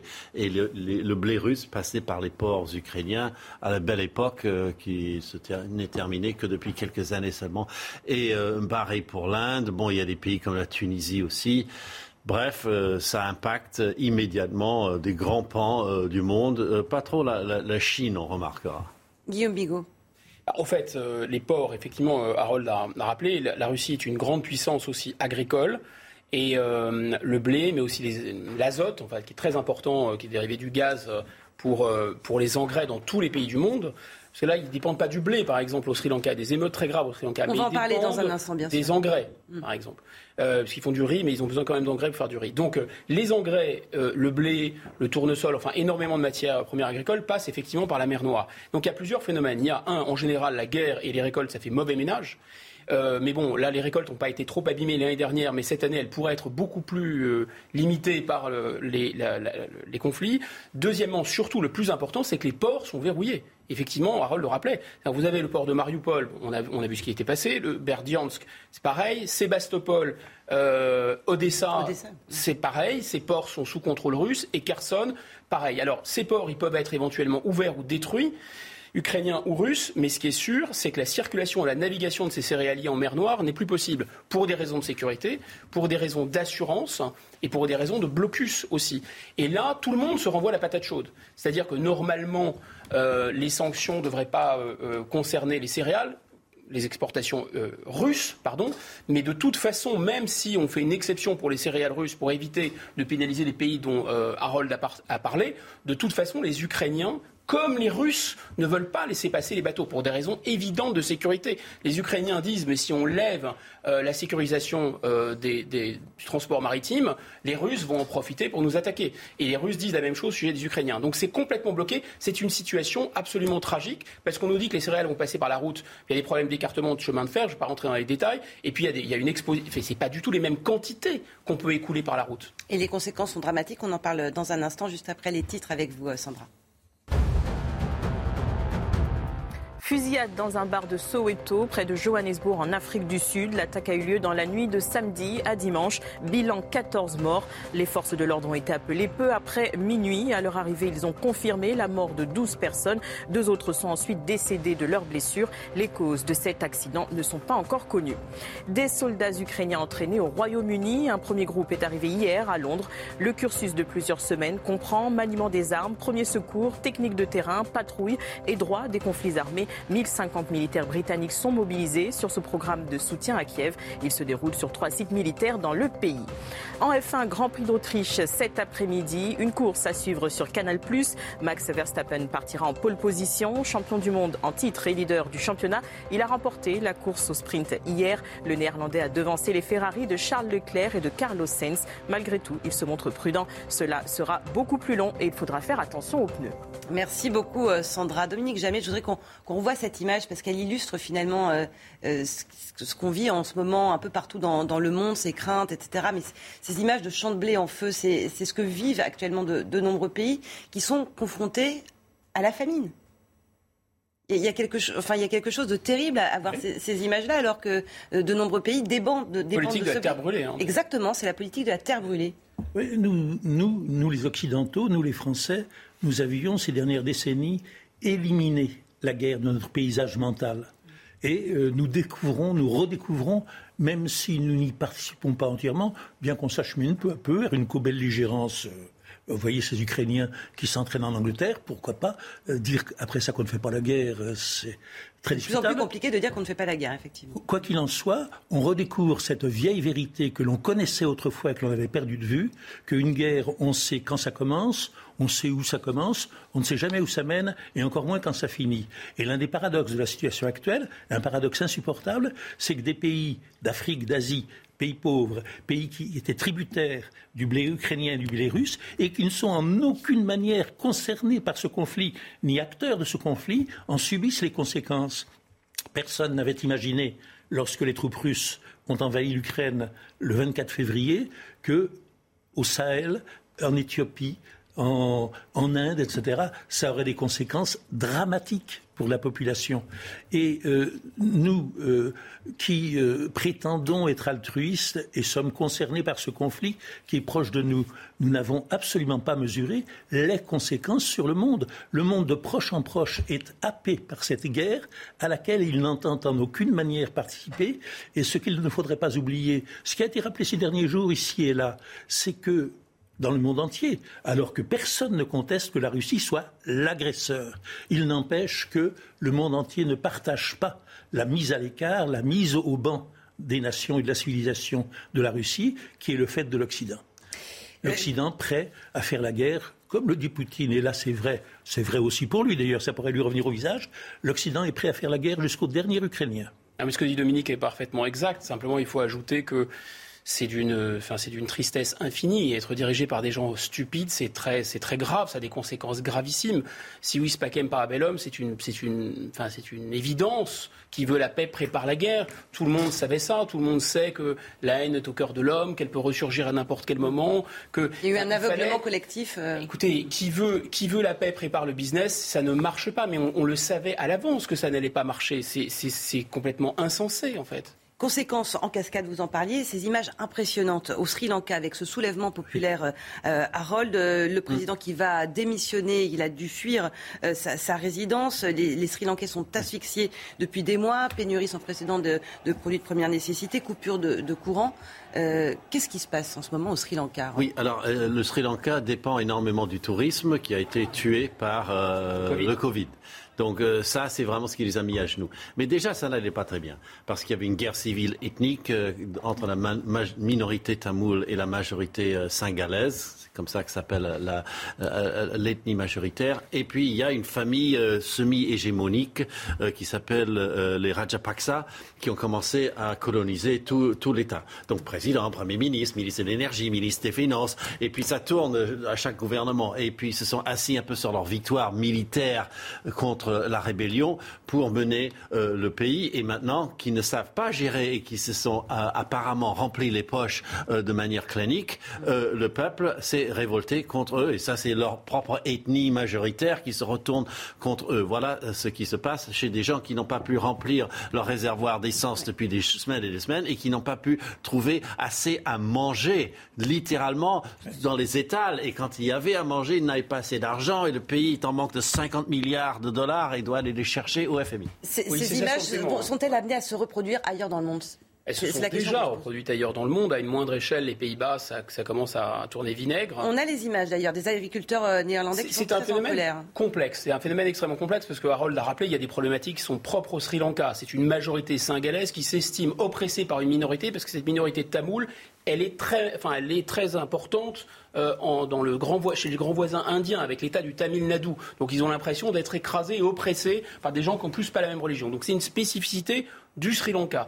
C'est vrai, mais d'un autre côté, là, ce qu'on voit, c'est d'une certaine façon une classe dirigeante qui veut se servir elle-même, en fait, qui se sert à pleine poche, euh, voilà, qui se sert d'une certaine façon de la mondialisation, qui a fait un peu n'importe quoi, qui est maintenant en cessation de paiement. Et ce que ça rappelle, ces images, comme les images de- des Pays-Bas, comme les images des Gilets jaunes, c'est que ces imbéciles heureux qui nous ont parlé des lois de la gravité économique, vous savez, on ne peut pas faire autrement, les marchés décident que, il n'y a pas le choix, etc. Mais ils n'ont pas compris qu'il y a une loi d'airain au-dessus de la loi des marchés, qui est la loi de la survie. Vous pouvez effectivement vouloir faire de l'argent, vous pouvez avoir peur de perdre de l'argent, ça c'est les marchés, mais quand quelqu'un vous met un pistolet sur la tête, quand vous êtes menacé par les émeutes, quand vous êtes menacé même par un virus, ou quand vous êtes menacé par un dictateur comme Poutine, bah, vous n'avez pas le choix. Dominique Jamais. Eh ben, les événements de ces derniers jours viennent nous rappeler que la politique, la vie politique, l'engagement politique, ça peut être dangereux. Il y a eu l'assassinat, c'est un fait divers, mais enfin, il y a eu l'assassinat de l'ancien Premier ministre Mystérieux, hein. japonais, et il y a ces émeutes euh, à Ceylan, enfin, au, Sri, au Sri Lanka. Et euh, effectivement, euh, nous sommes les témoins euh, de ce qui peut se passer quand un peuple tout simplement a, a faim qu'il n'en peut plus et qu'il est prêt à risquer la mort pour se débarrasser de ses dirigeants qui sont à la fois despotiques et corrompus. Et ce qui est amusant euh, au sein de quelque chose de tragique, c'est que lorsque M. Trump, devant son téléviseur, voit la foule se précipiter sur un palais institutionnel, sa ouais. première réaction, ça doit de dire bravo les gars, c'est exactement ce que je vous avais conseillé. Le problème, c'est que ce n'est pas le Parlement que les manifestants envahissent, c'est le palais présidentiel. Car il peut arriver aussi, ça, pourrait être un sujet de méditation pour M. Trump, qui, je crois, veut revenir en politique et retrouver la Maison-Blanche. Il peut arriver aussi qu'on se soulève contre le président. Et l'inflation en France avec euh, la hausse du prix de, de l'énergie, les communes qui cherchent des solutions, des circuits courts, illustration à Gradignan en Gironde avec ce reportage d'Antoine Estève et Jérôme Rampenou. À Gradignan, ces lampadaires intelligents permettent d'économiser 70% sur la facture d'électricité de la ville. La nuit, ils s'allument en fonction de la fréquentation des voitures et des piétons dans les différents quartiers. On a défini deux zones, une zone de passage de véhicules qui là, elle ne s'éteint pas du tout, ce qui permet d'assurer la sécurité, le sentiment de sécurité des piétons et des véhicules. Par contre, tous les bâtiments euh, et les zones vraiment d'activité, les parkings, sont eux euh, entièrement éteints. Euh, et ce qui nous permet de faire des économies substantielles. Le dispositif a été rentabilisé sur un an. Pour les habitants, avec l'inflation galopante, cette question énergétique est prioritaire en ce moment. Il y a plein d'endroits où on pourrait éteindre la nuit et ce serait une très bonne chose. La clim, bon, euh, je comprends ceux qui travaillent toute la journée, la clim un petit peu, peut-être un peu moins fort. Et bien l'éteindre la nuit.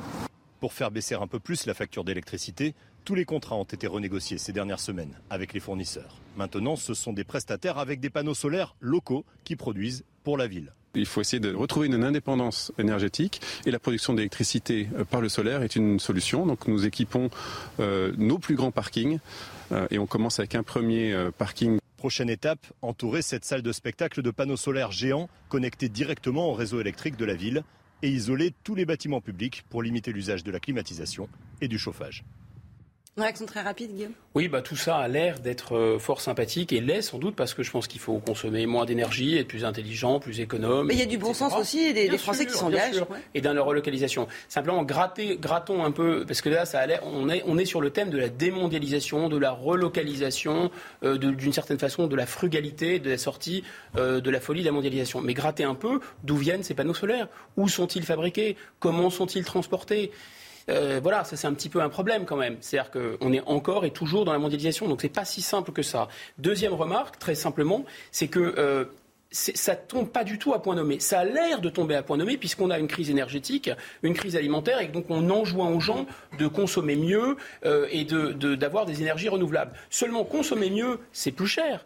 Et les énergies renouvelables sont plus chères. Donc c'est pile au moment où les énergies deviennent beaucoup plus chères, les énergies euh, fossiles ou la nourriture bas de gamme d'une certaine façon devient plus chère, qu'on dit aux gens bah, c'est très bien dans ce cas, allez payer encore plus cher. Et c'est ce qui euh, provoque notamment la colère des agriculteurs voilà, néerlandais. On parle de transition écologique ou énergétique, c'est bien une transition, ça va se faire du jour au lendemain. On, on continue à débattre ensemble évidemment. Dans, dans, un instant, on parlera de cette annonce de Gérald Darmanin. Le ministre de l'Intérieur veut que les étrangers auteurs de délits graves puissent être expulsés, même s'ils sont arrivés en France avant l'âge de 13 ans.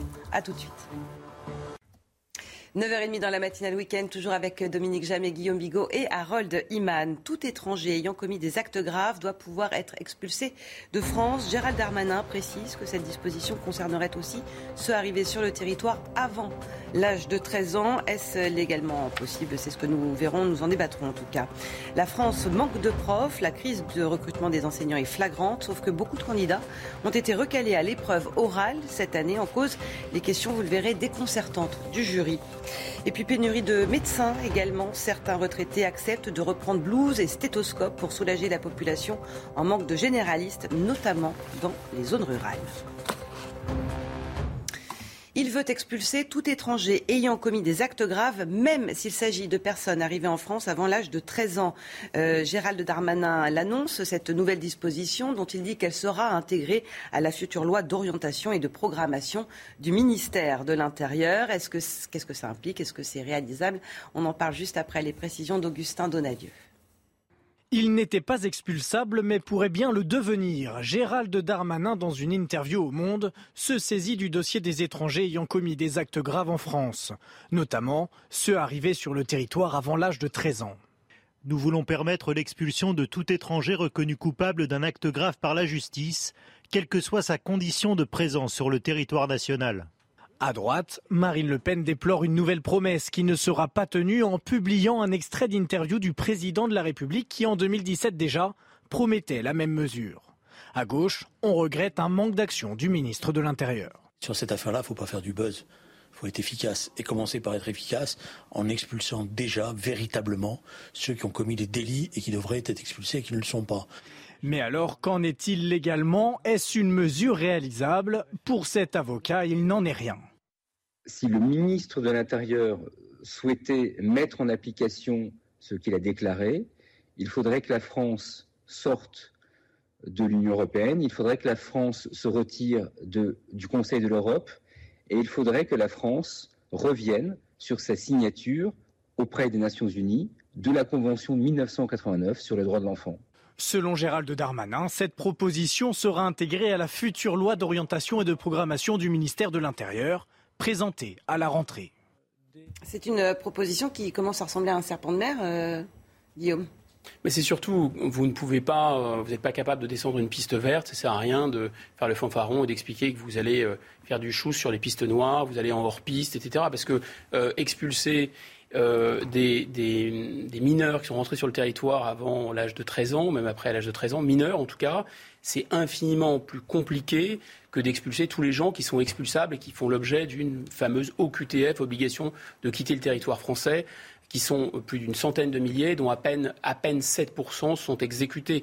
Donc quand on n'est pas capable de faire des choses simples, on ne prétend pas, à coup de menton, faire des choses compliquées qu'on avait déjà prétendu faire en 2017 et qu'on n'a pas faites. Ça s'appelle prendre les gens pour des imbéciles, ce qui est un classique chez M. Darmanin, souvenez-vous, puisque les, les faux billets avaient attaqué les gens au Stade de France. Vous vous souvenez pas de ça? Ça, c'était pour la finale de la Ligue des Champions. Dominique, jamais c'est pas réalisable cette euh, promesse? Écoutez, l'une des thématiques sur lesquelles Éric Zemmour a échoué lors de l'élection présidentielle, c'était tout simplement son affirmation qu'il fallait joindre le geste à la parole et prendre des mesures radicales contre les étrangers criminels, contre les descendants d'immigrés, contre ceci, contre cela c'est quelque chose qui est, peut se dire sur les tribunes, qui ne peut pas entrer dans la réalité. Et les Français, c'est le premier point quand même, ne sont pas mobilisés par ce, par ce problème au point de rompre avec la légalité qui est la nôtre à l'heure actuelle. Ce que vient de dire M. Darmanin, avant lui, M. Chirac l'avait dit, M. Sarkozy l'avait dit, M. Hollande l'avait dit, et on vient de le rappeler, Emmanuel Macron, au début de son premier, premier quinquennat, avait dit Vous allez voir ce que vous allez voir. Les intentions de M. Darmanin, ou les intentions qu'il affiche, fussent-elles consignées dans une loi nouvelle se heurteront aux mêmes obstacles que les précédentes mesures envisagées, que du même type envisagées précédemment, le Conseil constitutionnel, le Conseil d'État, les tribunaux administratifs, la Cour européenne des droits de l'homme, l'Assemblée elle-même éventuellement, rendront impossible une mesure dont de toute façon, naturellement, euh, euh, Gérald Darmanin fin d'ignorer qu'elle n'est envisageable que si les pays d'où viennent ces mineurs isolés acceptent de les recevoir. Est-ce qu'il a la solution? Évidemment non. Ce sera donc du vent, des redemontades comme d'habitude, et on laissera croître et pourrir un problème qui demanderait du tact, de l'argent probablement, comme le reste, et de la volonté. Toute chose qui manque pour l'instant. Et un travail de fond avec euh, les pays concernés. Bah, pour commencer, oui. Ben oui. Oui, enfin, là, là, pour le coup, euh, il y a un rapport de force qui est possible. Je, je souscris à une partie de ce qu'a dit Dominique Jamais, c'est-à-dire qu'en l'état actuel de la législation, si on entend par législation les traités rappelons la hiérarchie des normes, simplement, au-dessus, vous avez la Constitution, normes suprêmes, en dessous, vous avez les traités. C'est la Constitution qui dit que les traités sont au-dessus de la loi. Donc, vous pouvez passer des lois. De toute façon, on a signé des traités. Et donc, les juges, qu'est-ce qu'ils font? Ils appliquent la Constitution qui dit que les traités sont au-dessus de la loi. Donc, ils prennent des traités qui interdisent de faire ça et ils disent on ne peut pas le faire, merci, au revoir. Si, vous permettez, c'est totalement lié à l'éventuelle inversion, en effet, du rapport entre notre Constitution, nos lois et les lois de la communauté européenne, de l'Union européenne, etc. L'Union européenne, ce sont que des traités. C'est en fait du droit international qui est déguisé en droit étatique mais c'est vraiment un faux nez euh, du droit international. L'organisation euh, postale universelle et l'Union européenne, c'est le même statut, c'est pas un État, hein. ce sont des organisations internationales. Ces gens-là fabriquent des traités, on signe des traités, on essaie de nous vendre une constitution, tout le monde a dit non, donc c'est du traité. Donc la constitution est au-dessus. Donc il est tout à fait possible de dénoncer des traités. Les traités se dénoncent. vous passez des centaines ou des milliers de traités chaque année et vous en dénoncez quasiment autant. Donc c'est pas un problème. D'ailleurs, le, le Royaume-Uni, qui que je sache, n'est pas un État fasciste ou un État qui est opposé aux droits de l'homme, a dénoncé euh, certains articles, certaines clauses de la Convention européenne des droits de l'homme, C'est pourquoi le Royaume-Uni sous... faisable. C'est pourquoi le Royaume-Uni, sous feu Boris Johnson, avait passé un traité avec le Rwanda Exactement. pour que le Rwanda, qu'il avait accepté, recueille les migrants dont le, que le Royaume-Uni ne veut pas accueillir. C'était une solution. Elle a été euh, euh, condamnée par la Cour européenne des droits de l'homme et elle n'a pas l'approbation, semble-t-il, de la classe politique anglaise. C'est vrai qu'être condamné par la Cour européenne des droits de l'homme ou euh, accepter que euh, des tas de gens meurent en France, soient molestés, tapés, que la société française s'écroule, effectivement, entre les deux mots, il faut peut-être choisir le moindre. À mon avis, moi, je serais moins inquiet que des perruquets poudrés quelque part dans une Cour européenne euh, disent du mal de nous, plutôt que notre pays parte à volo. Enfin, à vous de choisir ce que vous préférez. reste, reste le problème que les le peuple ou les juges. Reste le problème que les pays d'où viennent les immigrants n'ont en général ni l'envie ni les moyens oui, alors, de, les, récupérer. Sauf que le problème, alors les deux questions, on a bien compris. Hein. il y a la question de la hiérarchie des normes, ça c'est les traités, etc. Mais il y a, la réalité une autre question, c'est les laissés-passer consulaires et la bonne volonté des pays. Bon là, Dominique Jamais a raison. Pour l'instant, ces pays font obstruction. Mais là, c'est un rapport de force. Alors, et comme je esquissais ces discussions tout à l'heure, en apparence, on ne comprend pas. Vous prenez ça, vous lâchez, ça tombe. Là, normalement, vous avez le pot de terre qui cède devant le, enfin, le pot de fer, pardon, qui... cède devant le pot de terre. Autrement dit, vous avez la France qui cède et qui plie un genou à terre devant le Mali, devant le Tchad, devant l'Algérie, etc.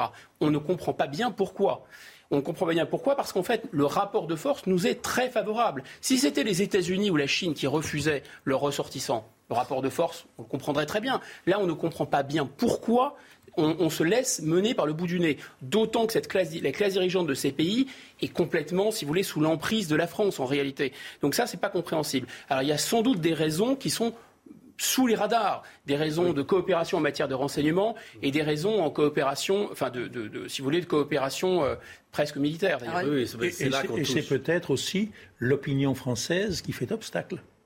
Non, je crois pas. C'est la question. En partie, mais, mais, mais là... Euh, à, gauche, oui. Vous savez, l'opinion française, on ne l'a jamais interrogée sur la question des migrations. C'est une décision qui a été prise par des technocrates et par des juges. C'est le retour de l'ancien régime. C'est le retour du gouvernement des juges avec les poudrés, ce que j'appelle les poudrés perruqués. Ce qu'on nous vend comme étant la protection des droits de l'homme, c'est pas vrai. C'est une minorité agressive et arrogante qui fait la loi pour des millions de gens. Oui, mais comme vous le dites vous-même, il n'y a jamais eu de référendum qui nous fixerait là-dessus. bah chiche ah, précision d'Harold et après on, avance. Oui, non, mais il y a beaucoup de choses sous le radar. Hein, parce que, ah, euh, oui, oui.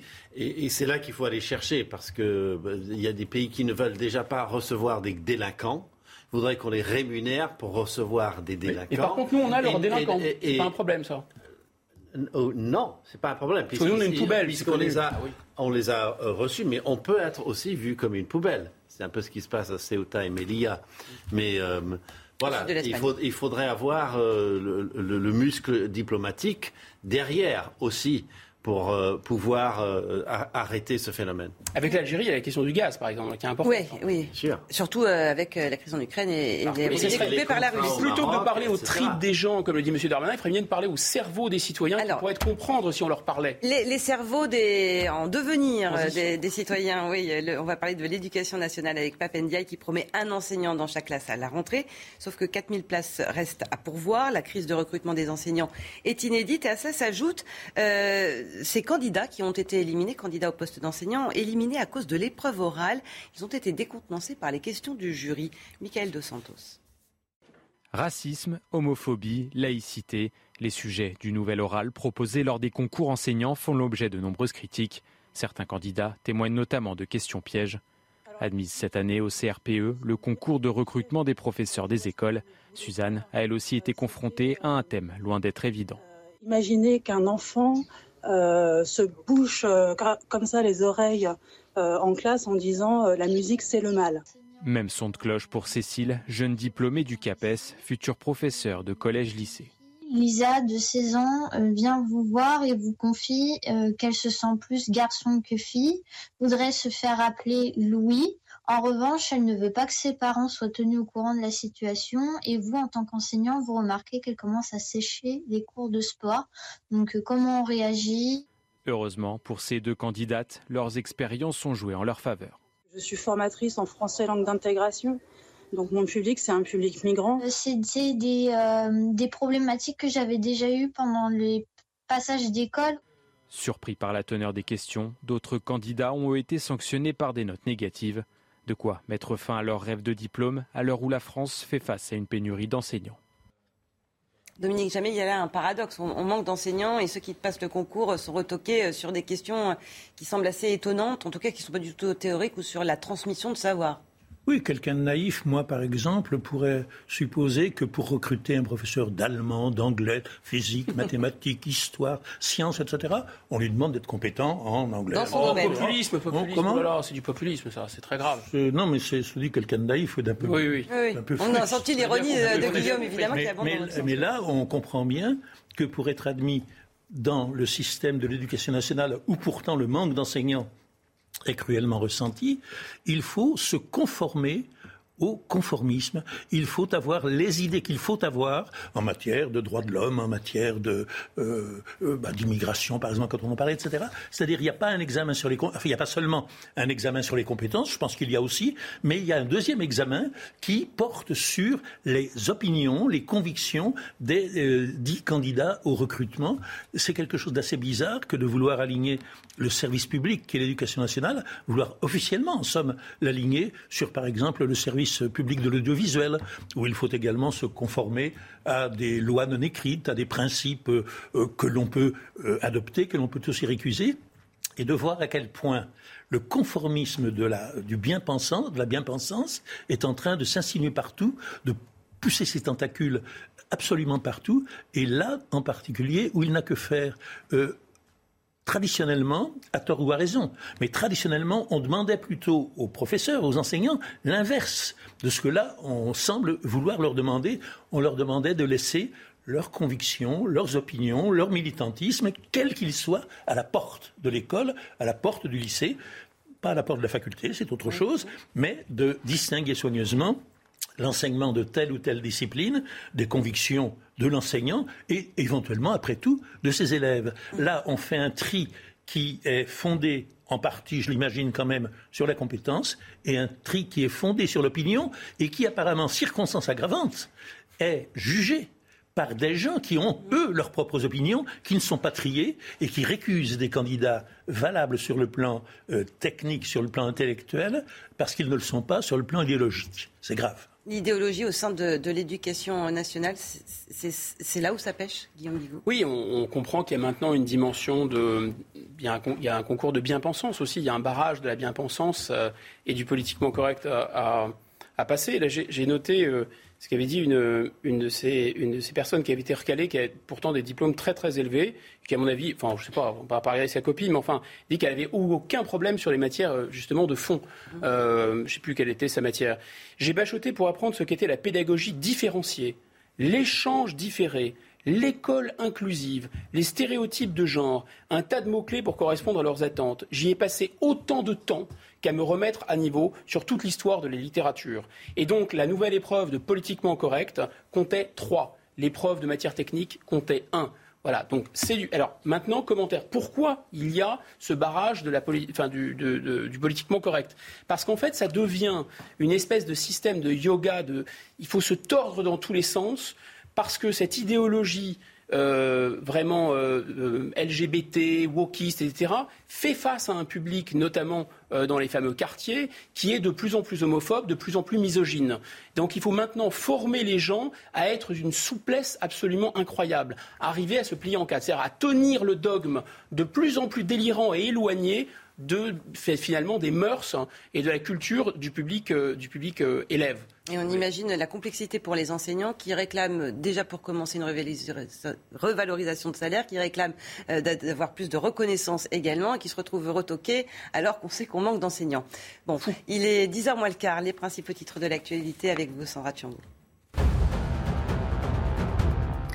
En Ukraine, la Russie accusée d'avoir brûlé des champs de céréales dans la région de Zaporizhia. Le porte-parole du ministère des Affaires étrangères ukrainien l'a affirmé sur Twitter sur une image représentant un champ en feu. Il a ajouté Souvenez-vous de cette image chaque fois que les Russes disent qu'ils se soucient de la sécurité alimentaire mondiale.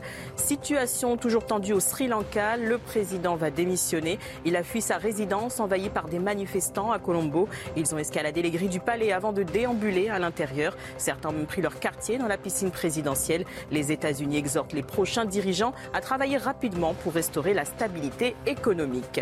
Euro féminin de football, en quête d'un premier titre, les Bleus entrent en lice ce soir. Troisième mondial, la France affronte l'Italie, quart de finaliste de la dernière Coupe du Monde. Le groupe emmené par la capitaine Wendy Renard est en confiance. Il reste sur une série de 14 victoires d'affilée avant l'Euro. Merci Sandra. On évoquait le manque d'enseignants. Il y a aussi le manque de médecins dans certaines zones rurales. Des retraités ont décidé de remettre leur blouse. C'est le cas à Avennes-sur-Elpe, commune de 5000 habitants, dans le nord de la France. Valentine Leboeuf. Evelyne a enfin obtenu un rendez-vous avec un médecin généraliste. Le sien est parti à la retraite sans trouver de successeur. Résultat, elle n'a pas consulté depuis deux ans. Ma gynécologue a pris sa retraite aussi. Elle fait aujourd'hui un bilan de santé avec ce septuagénaire à la retraite, qui a repris du service. Je trouve que c'est parfait comme, euh, comme solution. Hein. Ça, pour l'instant, euh, en attendant d'avoir de nouveaux médecins sur le secteur, euh, c'est une solution évidente. C'est bien. Dans ce territoire rural, il y a de moins en moins de praticiens. 20% des habitants n'ont plus de médecins traitants. Comme le docteur Fontano, trois autres généralistes retraités se sont installés ici. On dépanne les gens, on dépanne les patients. On espère aussi soulager les médecins euh, du coin qui sont sollicités, qui, ont déjà beaucoup, beaucoup de travail et puis qui, en fin de compte, euh, sont obligés de refuser des, nouveaux patients. Hein.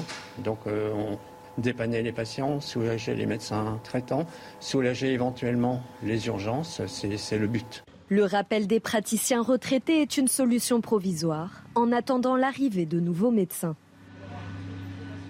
Dominique Jamais, ça fait beaucoup de pénuries quand même. Écoutez, nous vivons dans un pays où, pour diverses raisons, ce serait beaucoup trop long de les exposer. Je ne, le, ferai, je ne le ferai pas. Ou pour diverses raisons, la tendance des commentateurs, des journalistes, et je dirais de, tout un chacun, c'est de dire voilà ce que je ferai, euh, voilà ce qu'il faut faire, voilà où ce qui ne va pas, etc. C'est un peu facile. Mais euh, c'est peut-être dû, en grande partie, c'est peut-être dû au fait que nous avons des politiques qui sont de plus en plus des commentateurs. On a des ministres de la Santé et des ministres de l'Éducation qui arrivent et se succèdent et disent, le ministre de l'Éducation, oh ben dites donc, ça va drôlement mal l'enseignement.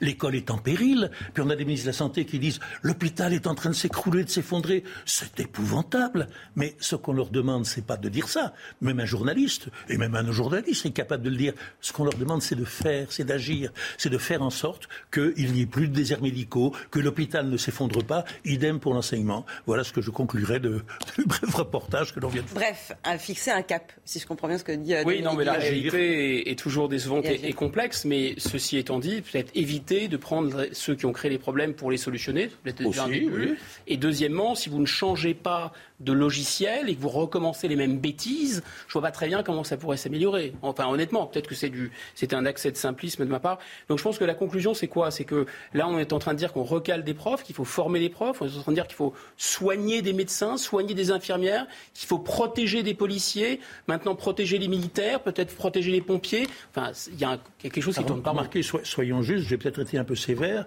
Le plan d'urgence sur les urgences qui consiste à supprimer les urgences, hum. j'y avais pas pensé. Pas mal. Ça tourne pas rond, mais heureusement, il y a quand même le vélo. Et ça, ça tourne rond. Absolument. C'est le Tour de France, le sport. en vert et en puissance, Wood Van Aert confirme qu'il est bien l'un des patrons de ce tour. Une huitième étape partie de Dole aux premiers instants agité, 10 km seulement chute d'un coureur de la DSM. Carambolage dans le peloton parmi les retardés Bardet, Godu, Quintana, Sagan et surtout Pogachar. Il réintègre le peloton sans problème, alors qu'à l'avant l'échappée est déjà dessinée. Cataneo, Frison et Wright, qui ne compteront pas plus de 3 minutes d'écart avec le peloton. Parmi lesquels Thibaut Pinot enchaîne les mésaventures. Déjà embarqué dans la chute en début de course, le Français chute à nouveau. Quelques mètres plus loin, il est heurté par une musette tendue par un assistant. À l'avant, Fred Wright, lâché par Frison, puis Cataneo. Le Britannique repris à 3 km de l'arrivée à Lausanne. Place à l'explication des favoris dans la montée finale, rythme soutenu imposé par les UAE de Pogachar.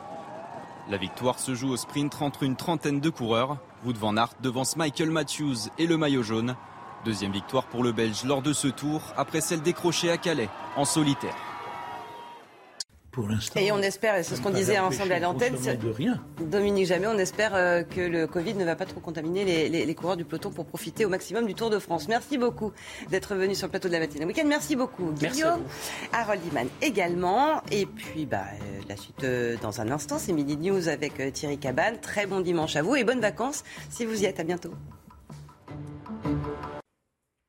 C'est le début d'une période de très forte chaleur et d'un temps sec de manière durable pour les prochains jours. Pour votre lundi matin, plein soleil sur absolument tout le pays, tout au plus quelques brouillards sur les Landes, un petit peu de vent d'est qui assèche encore plus la végétation et quelques nuages, un ciel légèrement voilé sur le Grand Est. Le Mistral commence à se calmer en Méditerranée. Au cours de l'après-midi, on retrouve ces belles conditions calmes, sèches sur l'ensemble du pays et c'est vraiment très rare d'avoir une carte aussi dégagée. Les températures, elles sont parfois un petit peu fraîche euh, le matin sur le nord-est, 12 degrés notamment sur les Ardennes, les Vosges, le Jura. Déjà de la douceur, 22 du côté de Nice le matin. Au cours de l'après-midi, les fortes chaleurs se propagent davantage vers le nord du pays. On monte à 31 degrés à Paris, 37 localement sur le sud-ouest, 33 sur la pointe bretonne. Et au cours des prochains jours, on se dirige vers une période a priori caniculaire sur la France, en particulier à partir de mercredi et encore plus jeudi et tout au long du week-end. Planning for your next trip? Elevate your travel style with Quince. Quince has all the jet setting essentials you'll want for your next getaway, like European linen, premium luggage options, buttery soft Italian leather bags, and so much more. And it's all priced at 50 to 80% less than similar brands. Plus, Quince only works with factories that use safe and ethical manufacturing practices. Pack your bags with high-quality essentials you'll be wearing for vacations to come with Quince. Go to quince.com slash trip for free shipping and 365-day returns.